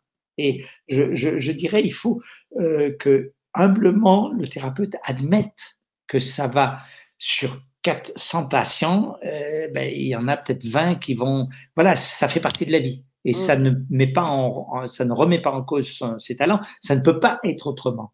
Alors, je voulais aussi parler de cette grande toile suprale. Je voulais dire que tous ces liens mm. invisibles d'enchevêtrement qui nous relie à l'univers entier. Hein. Euh, nous baignons tous là-dedans. Et donc l'ensemble de tous ces liens, ça forme un réseau cosmique qui s'étend à l'univers entier. Et c'est ça que j'appelle la grande toile suprale. Pourquoi suprale? Parce qu'elle est, elle est faite de ces soudures endocausales qui sont totalement indifférentes à, à la distance. Donc, vous imaginez une espèce de grande toile d'araignée, et cette grande toile d'araignée est majoritairement inconsciente. Bon, je n'ai pas le temps d'expliquer parce que pour, pour qu'il y ait un, élément de conscience, il faut qu'il y ait un stimulant. Bon, enfin, peu importe, c'est dans mon livre, mais je ne vais pas rentrer là-dessus parce que je vais endormir tout le monde, surtout le soir.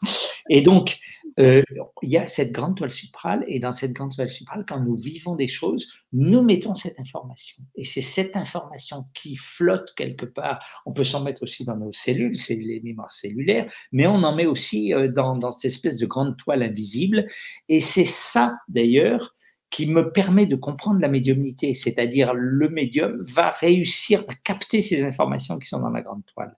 Et ça permet aussi de comprendre que toutes ces choses que nous avons déposées dans la toile, que nos ancêtres ont déposées dans la toile et tout ça, c'est comme un inconscient individuel, mmh. familial, clanique, le clan, ethnique, et ainsi de suite. C'est-à-dire, il y a plusieurs, euh, c'est comme les, les, tranches d'oignon, il y a plusieurs euh, dimensions. Et donc, euh, nous appartenons tous à cette toile-là. Et nous, notre inconscient, donc on retrouve là aussi l'inconscient collectif. Voilà. Et c'est oui. Non, allez-y. Non, non, allez-y, c'est non, c'est beau. Du coup, Sandrine dit, c'est pareil, donc quand on soigne des mémoires transgénérationnelles qui guérissent toute une lignée. Absolument. Tout à fait, parce que quelque part, on va reprogrammer. Voilà, on change les énergies subtiles. Tout à fait. Voilà, c'est ça fait partie de, de, ces, de ces leviers euh, qui peuvent permettre de comprendre les thérapies énergétiques. Comme je dis, une certaine lecture du quantique va tout à fait dans le sens de ces thérapies euh, un peu bizarres, euh, énergétiques, euh, voilà. Et, un guérisseur, un barreur de feu, ils, font du quantique sans le savoir. Encore une fois, on fait de la, on fait, on n'a pas besoin de, savoir que c'est de la prose pour faire de la prose. D'accord. Voilà. du coup, il y a quelque chose d'intéressant qui est relevé euh, par Sandrine, toujours, euh, qui euh, dit justement, elle parle des vêtements, mais ça peut être aussi pour des meubles. Vous savez, quand on récupère des vêtements ou des meubles qui sont portés par des personnes, elles gardent une mémoire. Absolument, même les lieux peuvent garder une mémoire. Même les lieux, évidemment. et, du coup, il existe des techniques de nettoyage hein, par le son. Hein. Quelqu'un parle justement de bol tibétain, soit par le son, soit par d'autres techniques d'énergie subtile on en mmh revient à ça? Absolument. Euh, du moment qu'on donne cette information et l'intention, absolument. Du coup, la, mémoire peut euh, disparaître et la structure changer. Enfin, la absolument, tout à fait. Voilà, on va amener d'autres éléments, euh, d'autres suprêles qui vont voilà, modifier les choses. Tout à fait. Voilà. Et finalement, c'est très simple en fait. Après, dans la pratique, ça peut être très simple de mmh donner l'intention. voilà. Alors, encore une fois, il faut une extrême vigilance parce que l'ego est tellement rapide à revenir et rien n'est pire que quelqu'un, parce que moi j'en ai rencontré qui vous disent haut et fort qu'ils n'ont pas d'ego, c'est les pires. Parce qu'en plus, ils sont dans, une, dans un déni et ça devient carrément pervers. Ils sont dans l'ego, mais eux sont les seuls à croire et ils vont monter. Non, mais euh, j'ai vu trop de dégâts qui étaient faits avec soi-disant les meilleures intentions du monde. Je veux dire, c'est parce que quand on est dans une relation thérapeutique et tout ça, euh, on, on, est en face de personnes qui sont vulnérables et c'est trop facile de d'avoir son ego qui gonfle et, et, de faire des catastrophes avec les meilleures intentions du monde. Non, mais je le dis parce que voilà, c'est c'est le dans, dans, cette énergie subtile, donc suprême plus intention plus résonance, le mot intention est vraiment celui sur lequel il faut vraiment beaucoup de vigilance et c'est jamais acquis totalement. Et, il y a des indicateurs, effectivement, quand on cherche à tout comprendre, on est dans le mental et on est dans l'écho, c'est pas bon signe. Quand on cherche à tout dominer, euh, c'est pareil, ainsi de suite. Il y a un certain nombre de choses, mais euh, voilà, euh, j'insisterai jamais assez là-dessus. mais donc on comprend pas mal de choses. Alors justement, c'est là où je fais la classification, et puis peut-être il y aura le, temps pour les questions assez prochainement. Oui, mais parce qu'on a encore un peu de temps. D'accord. J'ai parlé de, de, de, cette notion d'énergie subtile qui est importantissime et euh, les quatre médecines. Alors, donc, alors médecine au sens large de thérapie, de voilà, c'est pas médecine au sens de on a fait la fac de médecine et tout ça. C'est voilà. Alors le premier, c'est ce qu'on va appeler la médecine. Alors d'abord je les nomme et après j'explique. On, on commence par le pré-quantique, le quantique, le supraquantique et l'urquantique. Ah, ah, l'urquantique, ça donne l'urticaire. Quelle bonne blague. Alors, le préquantique, c'est en fait ce qu'on appelle euh, les, c'est les thérapies classiques, euh, c'est-à-dire euh, c'est une compréhension classique des choses, c'est-à-dire il y a une molécule, on va mettre une autre molécule pour faire telle réaction chimique, il y a un organe qui est qui est malade, on va, disons, c'est cette médecine qu'on appelle aussi volontiers allopathique, euh, enfin c'est la médecine officielle, euh, qui a tendance un peu à être dans, la, dans une forme de négation de, de l'individu. Voilà, mais euh, elle a aussi tous ses mérites. Hein. Il faut quand même pas oublier que depuis un siècle ou deux siècles, euh, l'espérance de vie a augmenté énormément. C'est quand même grâce au progrès de cette médecine et euh, de l'hygiène, hygiène médecine, médecine pré-quantique, qui a donc ses mérites, mais c'est pas, it's not the whole thing, comme disait Shakespeare avant moi, ça ne suffit pas. Alors ensuite, il y a la médecine dite quantique. Alors, notamment, il y a un certain nombre de machines dites quantiques et tout ça. Alors, qui repose effectivement sur quelque chose de beaucoup plus subtil, notamment sur la notion de champ, qui existe d'ailleurs déjà dans la physique classique, mais mm, qui est quand même euh, qui n'a pas une importance centrale, et du champ électromagnétique, c'est-à-dire si on gratte, c'est-à-dire si on approfondit beaucoup de ces médecines dites quantiques, on s'aperçoit qu'en fait c'est ça a tendance à être une médecine électromagnétique euh, adjointe à des bases de données, euh, mais bon, voilà. En tout cas, elles ont leur raison d'être et je crois qu'elles font des, de, bons résultats. Le troisième niveau, c'est ce que j'appelle la médecine supraquantique. Pourquoi supral Parce que c'est la supralité. Et ça, en fait, on ne peut la distinguer qu'à partir du moment où on est dans cette euh, notion de l'eau matière, de jaune d'œuf donc, d'œuf poché, le blanc d'œuf et le jaune d'œuf.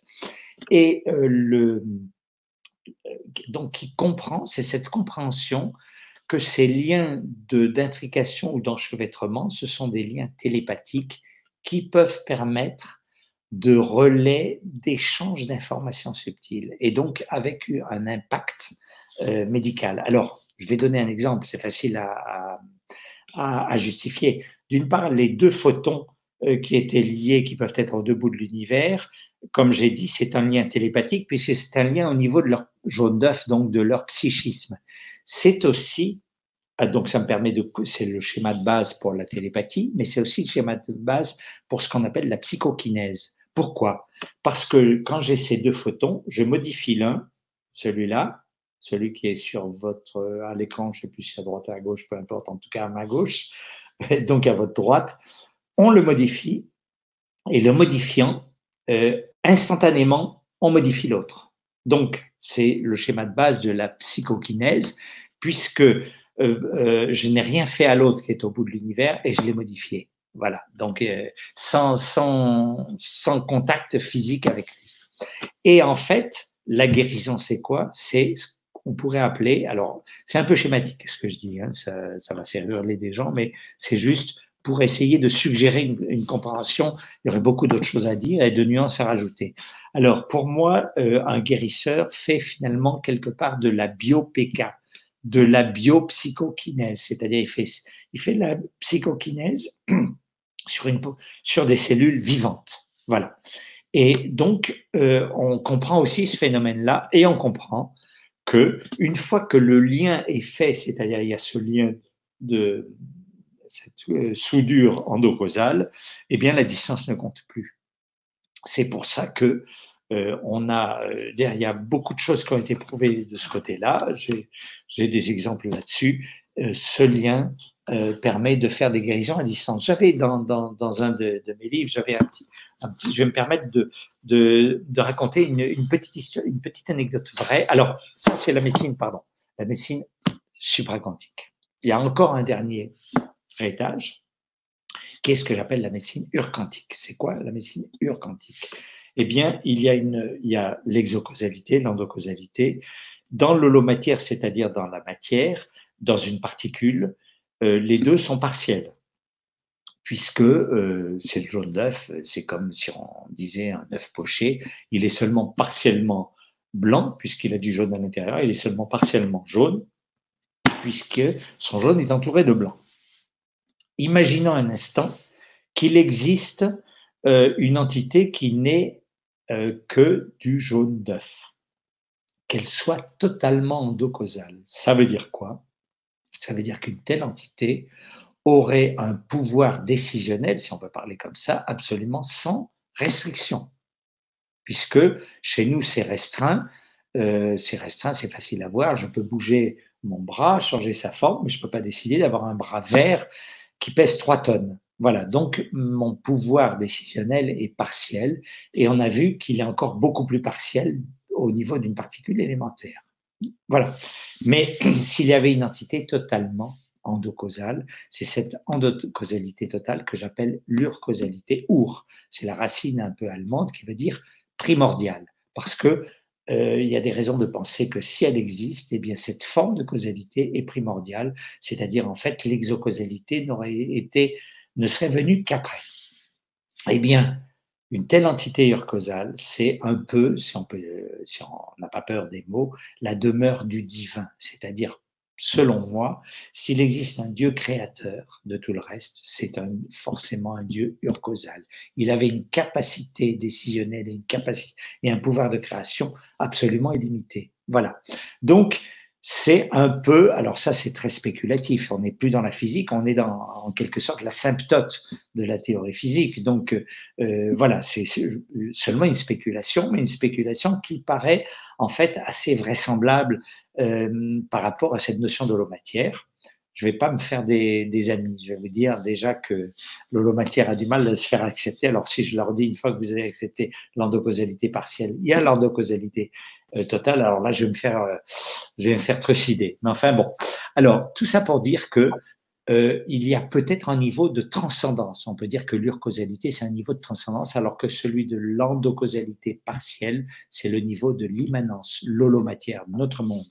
Donc, il est possible qu'il y ait une, quand on, euh, quand on fait une prière et tout ça, c'est comme on implore euh, le divin, euh, et je veux dire, donc la médecine urquantique, c'est la médecine des miracles. Et là-dessus, justement, j'avais quelques anecdotes. Alors, d'une part, j'avais une, une, première, c'est que il y, a, il y a quand même un phénomène, il y a eu plusieurs fois ce phénomène qui sont totalement en dehors des lois normales de la physico-chimie, c'est ce qu'on appelle l'imputrescibilité des corps. Vous savez, le Padre Pio, je ne sais pas si vous connaissez, mort, mort, non mais je vais dire cette anecdote, c'est-à-dire mort en 1968, l'Église a, a, a, voulu euh, le déterrer, si je puis dire, en 2008 et s'est aperçu que son corps était dans un état de conservation absolument époustouflant. Et en plus, vous savez, quand on dit l'odeur de sainteté, c'est il y a un fond de vérité, c'est-à-dire c'est personnes qui en général sont des personnes d'une belle dimension spirituelle euh, ont un corps qui ne s'est pas décomposé. En plus, il sent bon. quelque part, paraît-il, entre la violette euh, de Toulouse et puis le, enfin bon, et la rose. Et euh, c'est pas propre à la religion chrétienne. Il y en a d'autres. Par exemple, il y a un Rinpoche qui a même gardé la, la, comment on appelle ça, l'élasticité de la peau, comme si elle était vivante. C'est incroyable. Après des siècles. Euh, voilà. Donc, donc, ça déjà, euh, ça bafoue toutes les lois euh, usuelles de la, de la matière, la biochimie. Euh, allons nous expliquer que ces corps-là, voilà. Et puis il y avait une autre petite anecdote, c'est l'extraordinaire banalisé dans, dans l'ordinaire. C'est-à-dire, ça a été un entrefilé dans la presse. Je vais vous dire un peu de, de je vais, je vais le lire, c'est pas très long.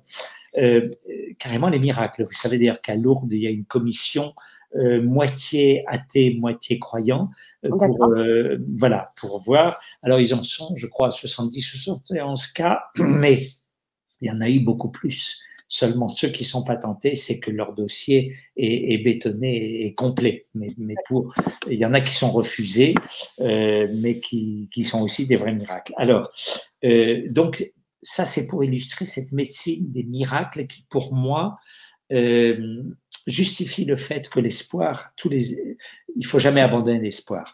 Je, je, vais dire ça, ça dure pas longtemps, euh, ça dure pas longtemps, hein, pour euh, donner corps à cette énergie urquantile, euh, médecine ur, urquantique. Alors, la médecine urquantique fait d'authentiques miracles, elle peut redonner espoir aux personnes en souffrance, d'accord.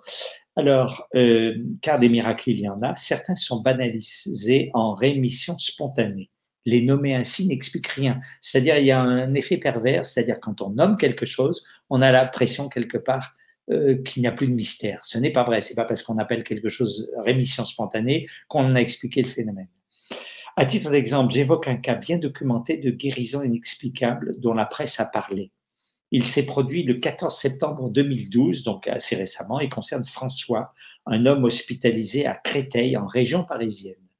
François affecté depuis 2001 par une forme rare de leucémie, donc ça 11 ans avant, est alors en fin de vie. À partir de ce 14 septembre, cependant, l'impossible se produit. François connaît une rémission spectaculaire et rapide. Ce jour-là, Bernard, un prêtre, vient à son chevet, le prêtre de l'hôpital. Il célèbre le rituel du sacrement, donc l'extrême onction, comme on dit, pour les malades en fin de vie, et dans sa prière demande l'intervention d'un martyr polonais né comme lui le un 14 septembre. C'est une espèce d'ironie, de, je dirais, de, de clin d'œil euh, que je trouve assez, euh, assez sympathique. Euh, ça, ça a l'air, la résonance a l'air de s'être jouée notamment sur cette date du 14 septembre. Alors, ce 14 septembre, le, père Jerzy Popielusko, non polonais, euh, qui était euh, lié à Solidarnosc. Vous vous souvenez, Lech Walesa et tout ça, c'est-à-dire il était l'aumônier du syndicat Solidarnosc au moment où la, Pologne est sortie de la, sphère, on va dire, euh, communiste. Dès le lendemain, donc du 14 septembre, nous dit la presse, François était debout, douché et rasé. Les médecins sont stupéfaits, on le serait à moins. Donc, il était dans un état au bord du, gouffre, et euh, ça se passe le 14 septembre, qui était à la fois, pour vous dire, la date de naissance de, de Bernard, le prêtre qui lui a euh, fait l'examen et euh, était aussi la date de naissance de ce père euh, de feu, ce père euh, Jerzy Popielusko, polonais. Quelques semaines plus tard, il n'avait rien, la guérison était évidente. Vous savez que pour euh, acter un miracle, il faut au moins être sûr qu'il n'y a pas de rechute, donc attendre au moins un an, je crois même plus. Enfin, tout ça, c'est très codifié. Alors, donc, quelques semaines plus, plus tard, plus de traces de la maladie, relate le père Bernard, qui voit dans cette guérison l'œuvre de la grâce de Dieu et souligne que le miracle est toujours spontané et total. La commission formée pour étudier ce cas confirme un après l'enquête minutieuse et rigoureuse qu'il s'agit bien d'un miracle. Alors, ce qui est, ce qui est marrant, c'est que ce qui s'était un petit peu passé, si je puis le dire de façon un peu, euh, comment dire, euh, populaire, je ne sais pas comment dire, enfin, informel, c'est que euh, Bernard, qui est donc le prêtre qui donnait l'extrême onction, a fait une espèce de, je vais dire les choses dans des termes horribles, ne le prenez pas mal, c'est comme ça que ça devient, avait fait comme une espèce de, de, de marchandage avec euh, feu euh, Jerzy, le, le, Polonais, qui est mort en martyr parce qu'il a été tué par euh, la police, je crois, euh, polonaise, donc au moment où, où le, le ce, ce faisait des siennes.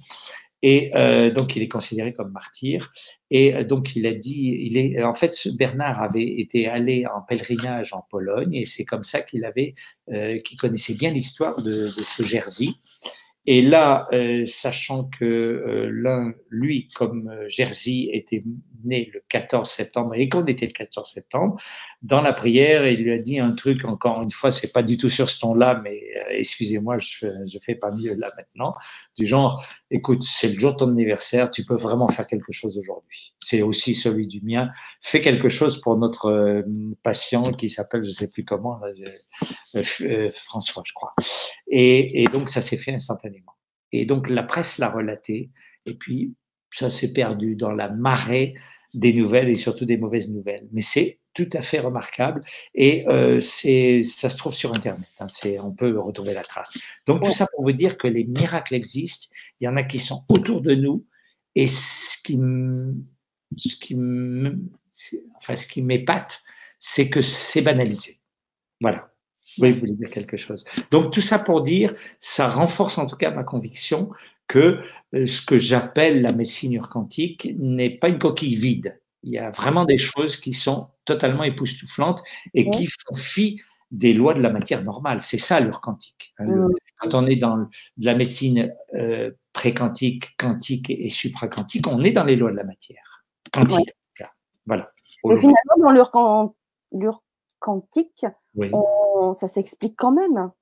Alors, disons, on, on, peut comprendre la possibilité de la chose. L'expliquer, je ne dirais pas, si on l'explique en disant qu'il y a une intervention euh, éventuellement d'un niveau de transcendance ou, du divin. Mais euh, bon, c'est comme, voilà, c'est, est-ce que c'est une explication? Oui, c'est une, une, forme d'explication, mais c'est une explication très partielle. Voilà. Waouh. Et alors, donc tout ça pour dire que tous les praticiens de, de médecine énergétique et euh, le chaman et tout ça, ils il, il, utilisent ces, ces, ces forces-là. Moi, moi j'ai lu des, euh, par exemple, Le Monde, euh, un monde qui est, qui est, fabuleux aussi à découvrir, qui, qui pour moi illustre l'holomatière, c'est le monde des plantes. où on s'aperçoit que les plantes ont des, carrément des capacités euh, psychiques et savent, savent mémoriser des choses. En plus, elles mémorisent des choses alors que, nous disent les neurologues aujourd'hui, s'il n'y a pas de, de synapse, s'il n'y a pas de système de, de réseau de neurones et de système nerveux central, il n'y a pas de mémoire, c'est pas possible. Eh bien, il y en a. Voilà. Donc, donc c'est, euh, c'est pour ça d'ailleurs que dans ce, ce livre-là qui s'appelle donc huit leçons essentielles, la huitième leçon est consacrée euh, à ce monde végétal où des chercheurs aujourd'hui, que ce soit, euh, il y en a un qui, en Italie qui s'appelle Mancuso, Stefano Mancuso, une, une Italo-australienne qui s'appelle euh, Monica Galliano, enfin un certain nombre de chercheurs aujourd'hui qui, avec nos moyens d'investigation très affinés, arrivent à voir que les plantes sont remarquables. Et en fait, donc montrent des capacités infrapsychiques. Elles n'ont pas autant de psychisme que nous, évidemment, mais dans la mesure où elles sont faites d'holomatière comme nous, du jaune d'œuf, elles en ont.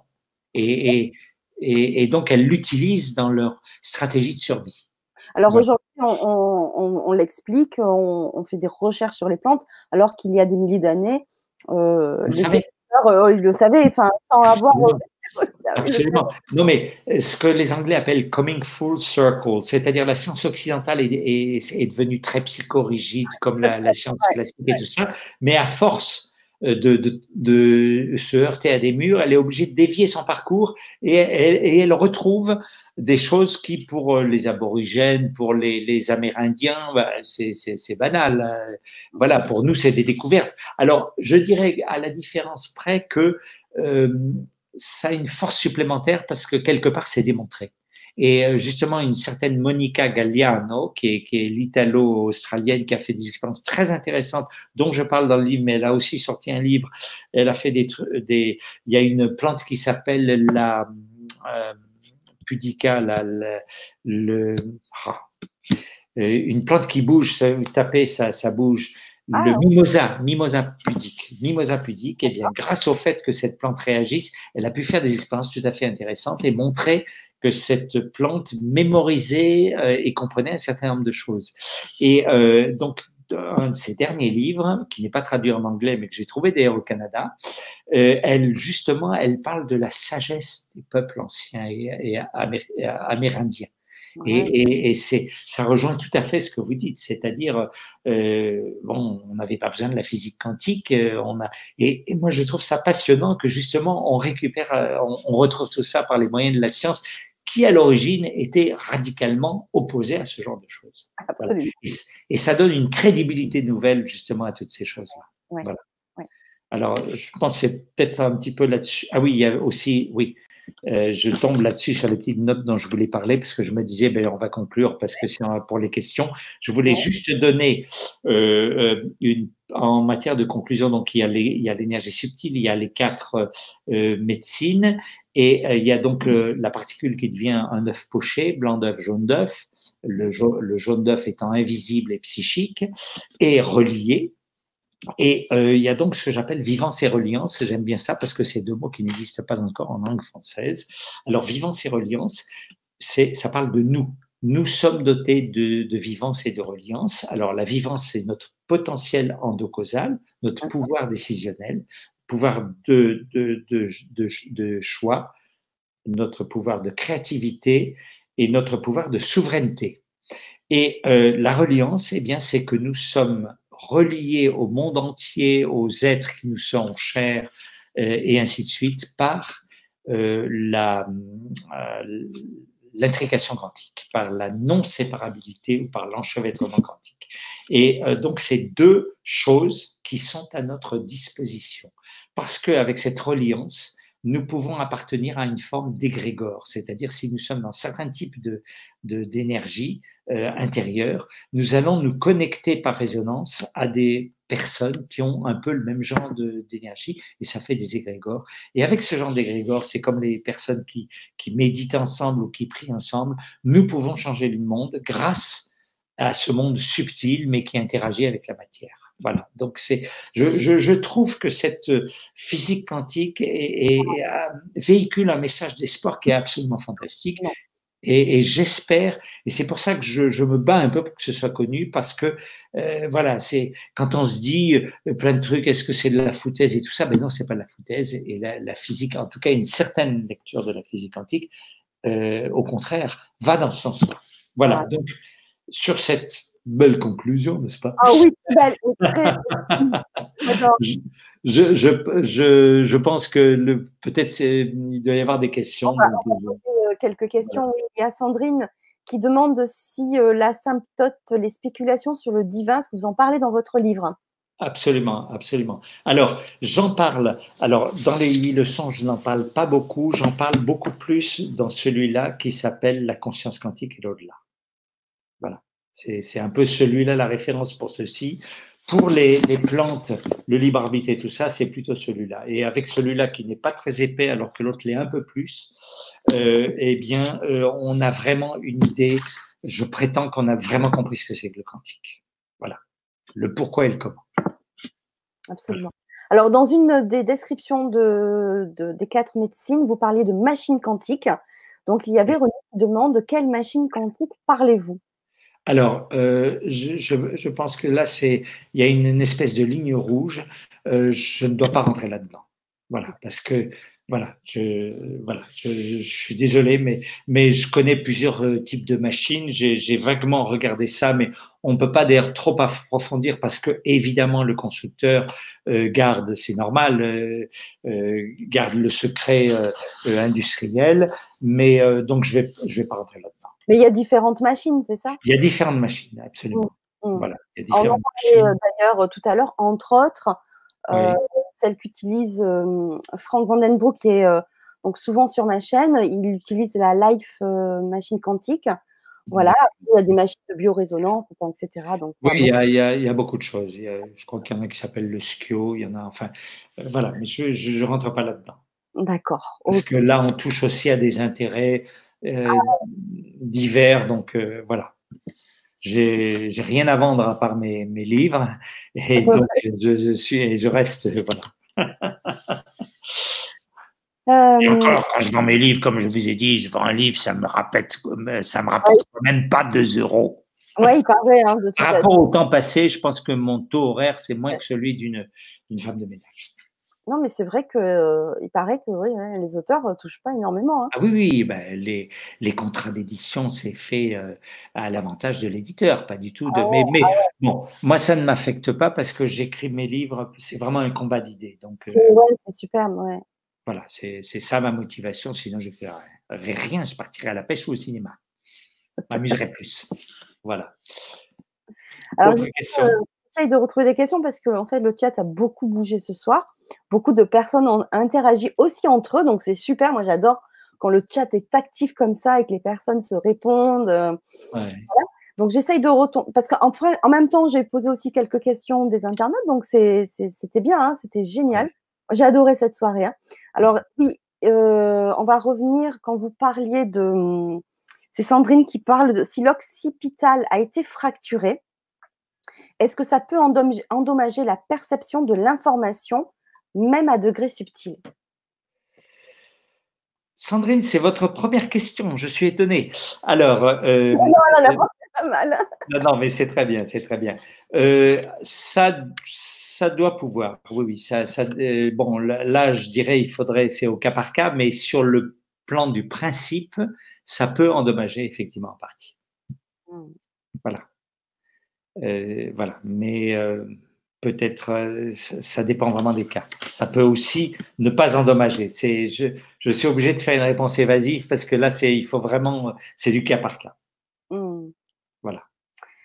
Euh, alors, du coup, c'est vrai qu'avec le nouveau logiciel, je ne peux pas remonter. J'avais oublié cette, euh, ce détail sur le chat trop loin. Donc, c'est dommage. Il y avait une question de Frédéric. Je vais essayer. Si Frédéric est encore présent ce soir, peut-être qu'il pourrait la reposer si je me trompe. Euh, c'était par rapport à la glande pinéale, quand vous parliez à un moment de, la glande pinéale. Est-ce qu'il y a, euh, alors je vais essayer de la, de la reformuler, hein. euh, s'il y a une technique pour développer son énergie?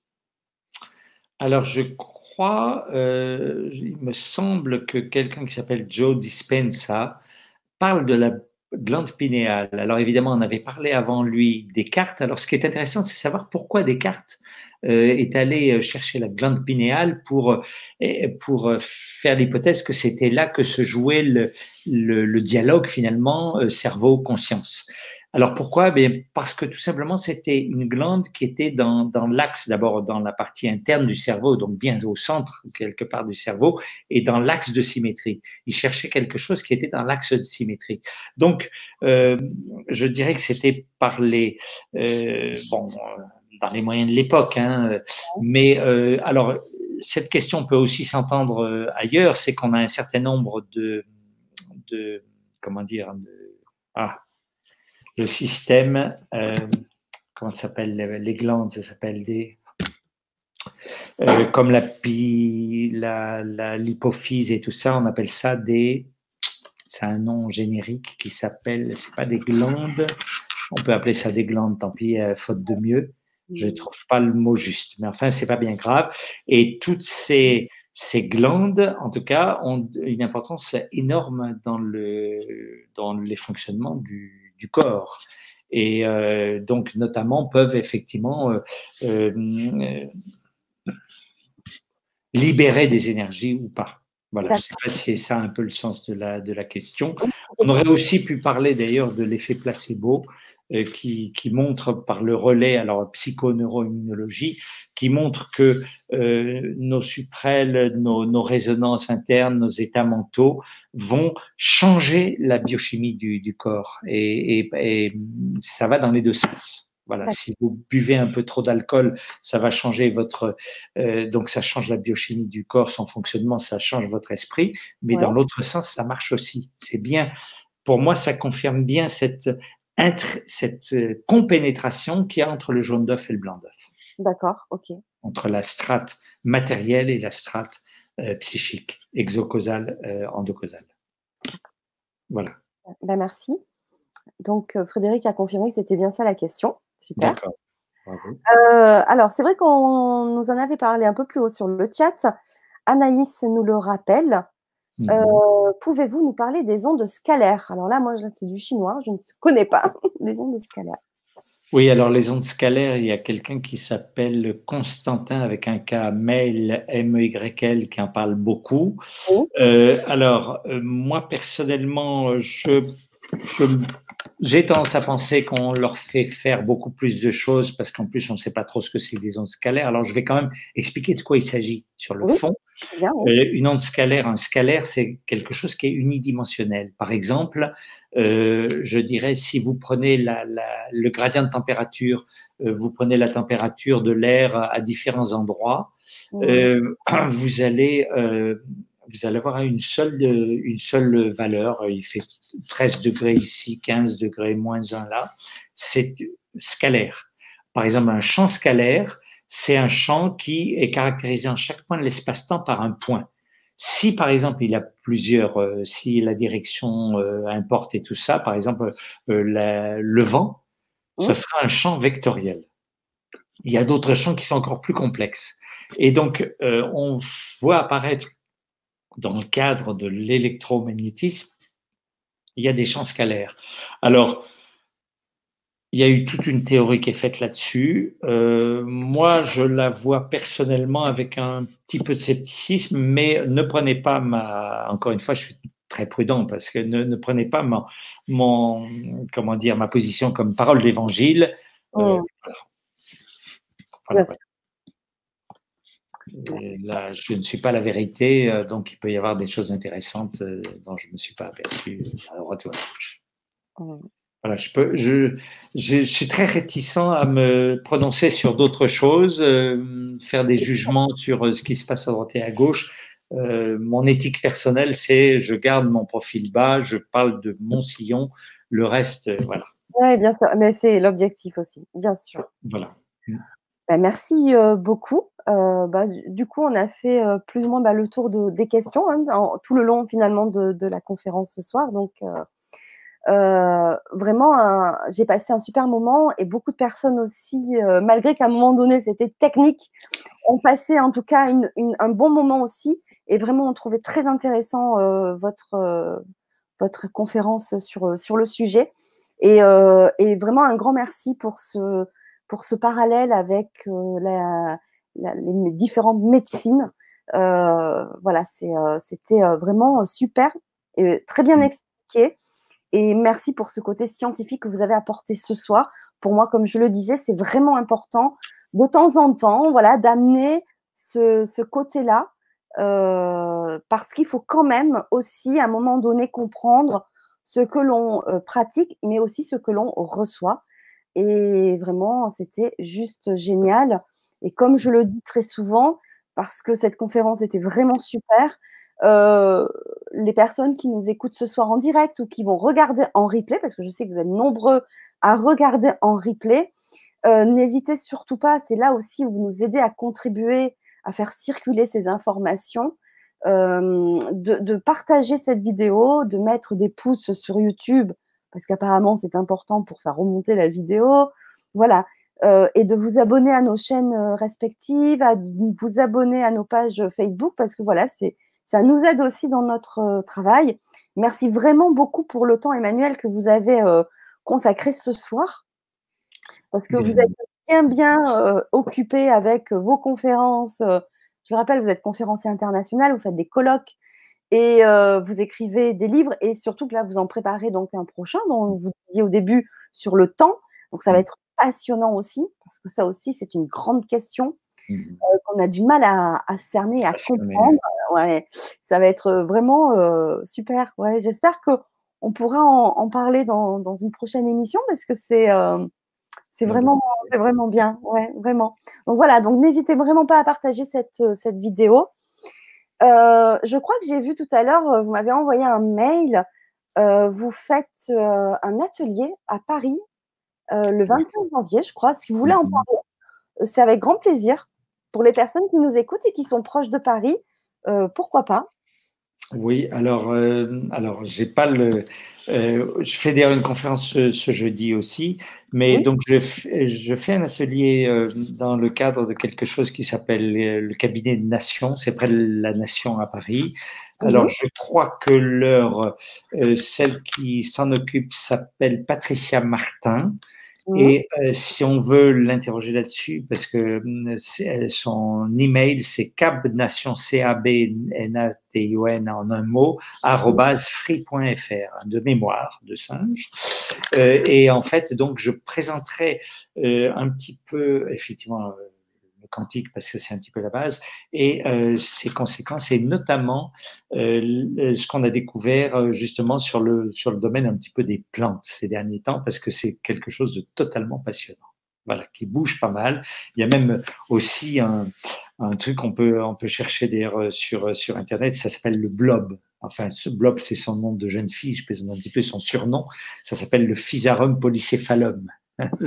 son nom scientifique, c'est moins bien, mais le blob, qui est euh, un, on ne sait pas si c'est un animal, ça s'appelle un protiste, c'est un champignon, un animal, un végétal, c'est ni, ni les uns ni les autres, et c'est quelque chose qui là aussi bouge euh, c'est une monocellulaire qui peut faire un mètre carré, hein, c'est une grosse cellule, et qui peut bouger à la vitesse supersonique de 1 à 4 cm par heure.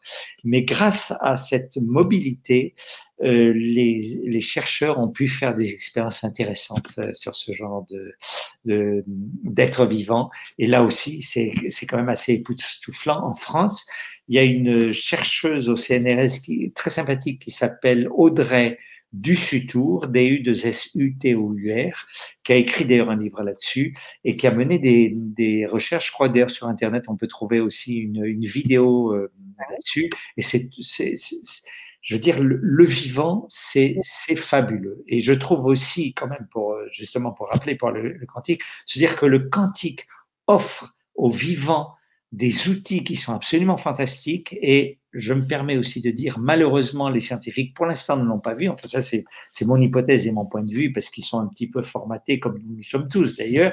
Mais quand on va au fond des choses, qu'on change son regard, on est quand même époustouflé et c'est fantastique. Hein. Voilà, c'est fantastique. Tout simplement. C'est passionnant. c'est passionnant. Et comme je dis, et quand on voit, par exemple, toutes ces médecines euh, pré-quantique, quantique, euh, supraquantique et urquantique, ah, on se dit, on n'a aucune raison absolue de perdre espoir. Il y a, des situations, mais, mais, qui se sont renversées comme euh, celle que j'ai dite là tout à l'heure. Il, y a, des, l'extraordinaire se passe. Voilà. Absolument. Et, et, je pense que quand on est habité de quelque chose, on favorise l'émergence de, ce, de cet extraordinaire. Euh, du coup, vous m'amenez maintenant encore à une question, on va jamais en finir. Mais du coup, est-ce que toute, euh, est-ce que le quantique, donc et ces quatre médecines que vous nous avez euh, développées, pourraient permettre une longévité beaucoup plus importante de l'humain? Je pense que ça, ça peut contribuer. Ça, c'est certain, ça peut contribuer. Alors, quand on parle de longévité, il y a beaucoup de recherches qui se passent en ce moment. Euh, euh, donc, il y a à la fois des aspects techniques, euh, génétiques, épigénétiques, les habitudes, la prévention, qui est l'affaire des, des, naturopathes et tout ça. Mais effectivement, je vais donner juste un exemple. C'est une réponse partielle à votre truc, mais, mais, je dirais tout est dans tout, donc tout se tient.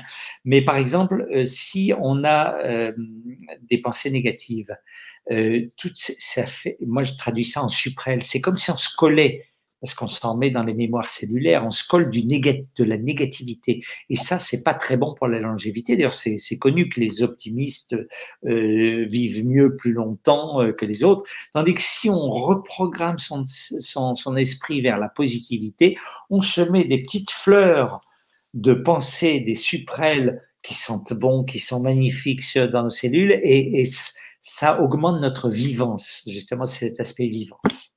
Et là-dessus, si on veut par exemple faire un travail sur soi-même, se souvenir que nous sommes reliés aux autres, vivants et reliance. C'est un, on peut appartenir à une communauté d'âmes, un égrégore. Et ça, si on a un travail à faire sur, et ça veut dire aussi que quand on travaille sur soi-même, de facto, on l'offre aux autres, parce qu'il y a la grande toile suprale qui va, qui fait que euh, toutes ces bonnes énergies qu'on se met en soi-même, eh bien, euh, on en fait profiter les autres.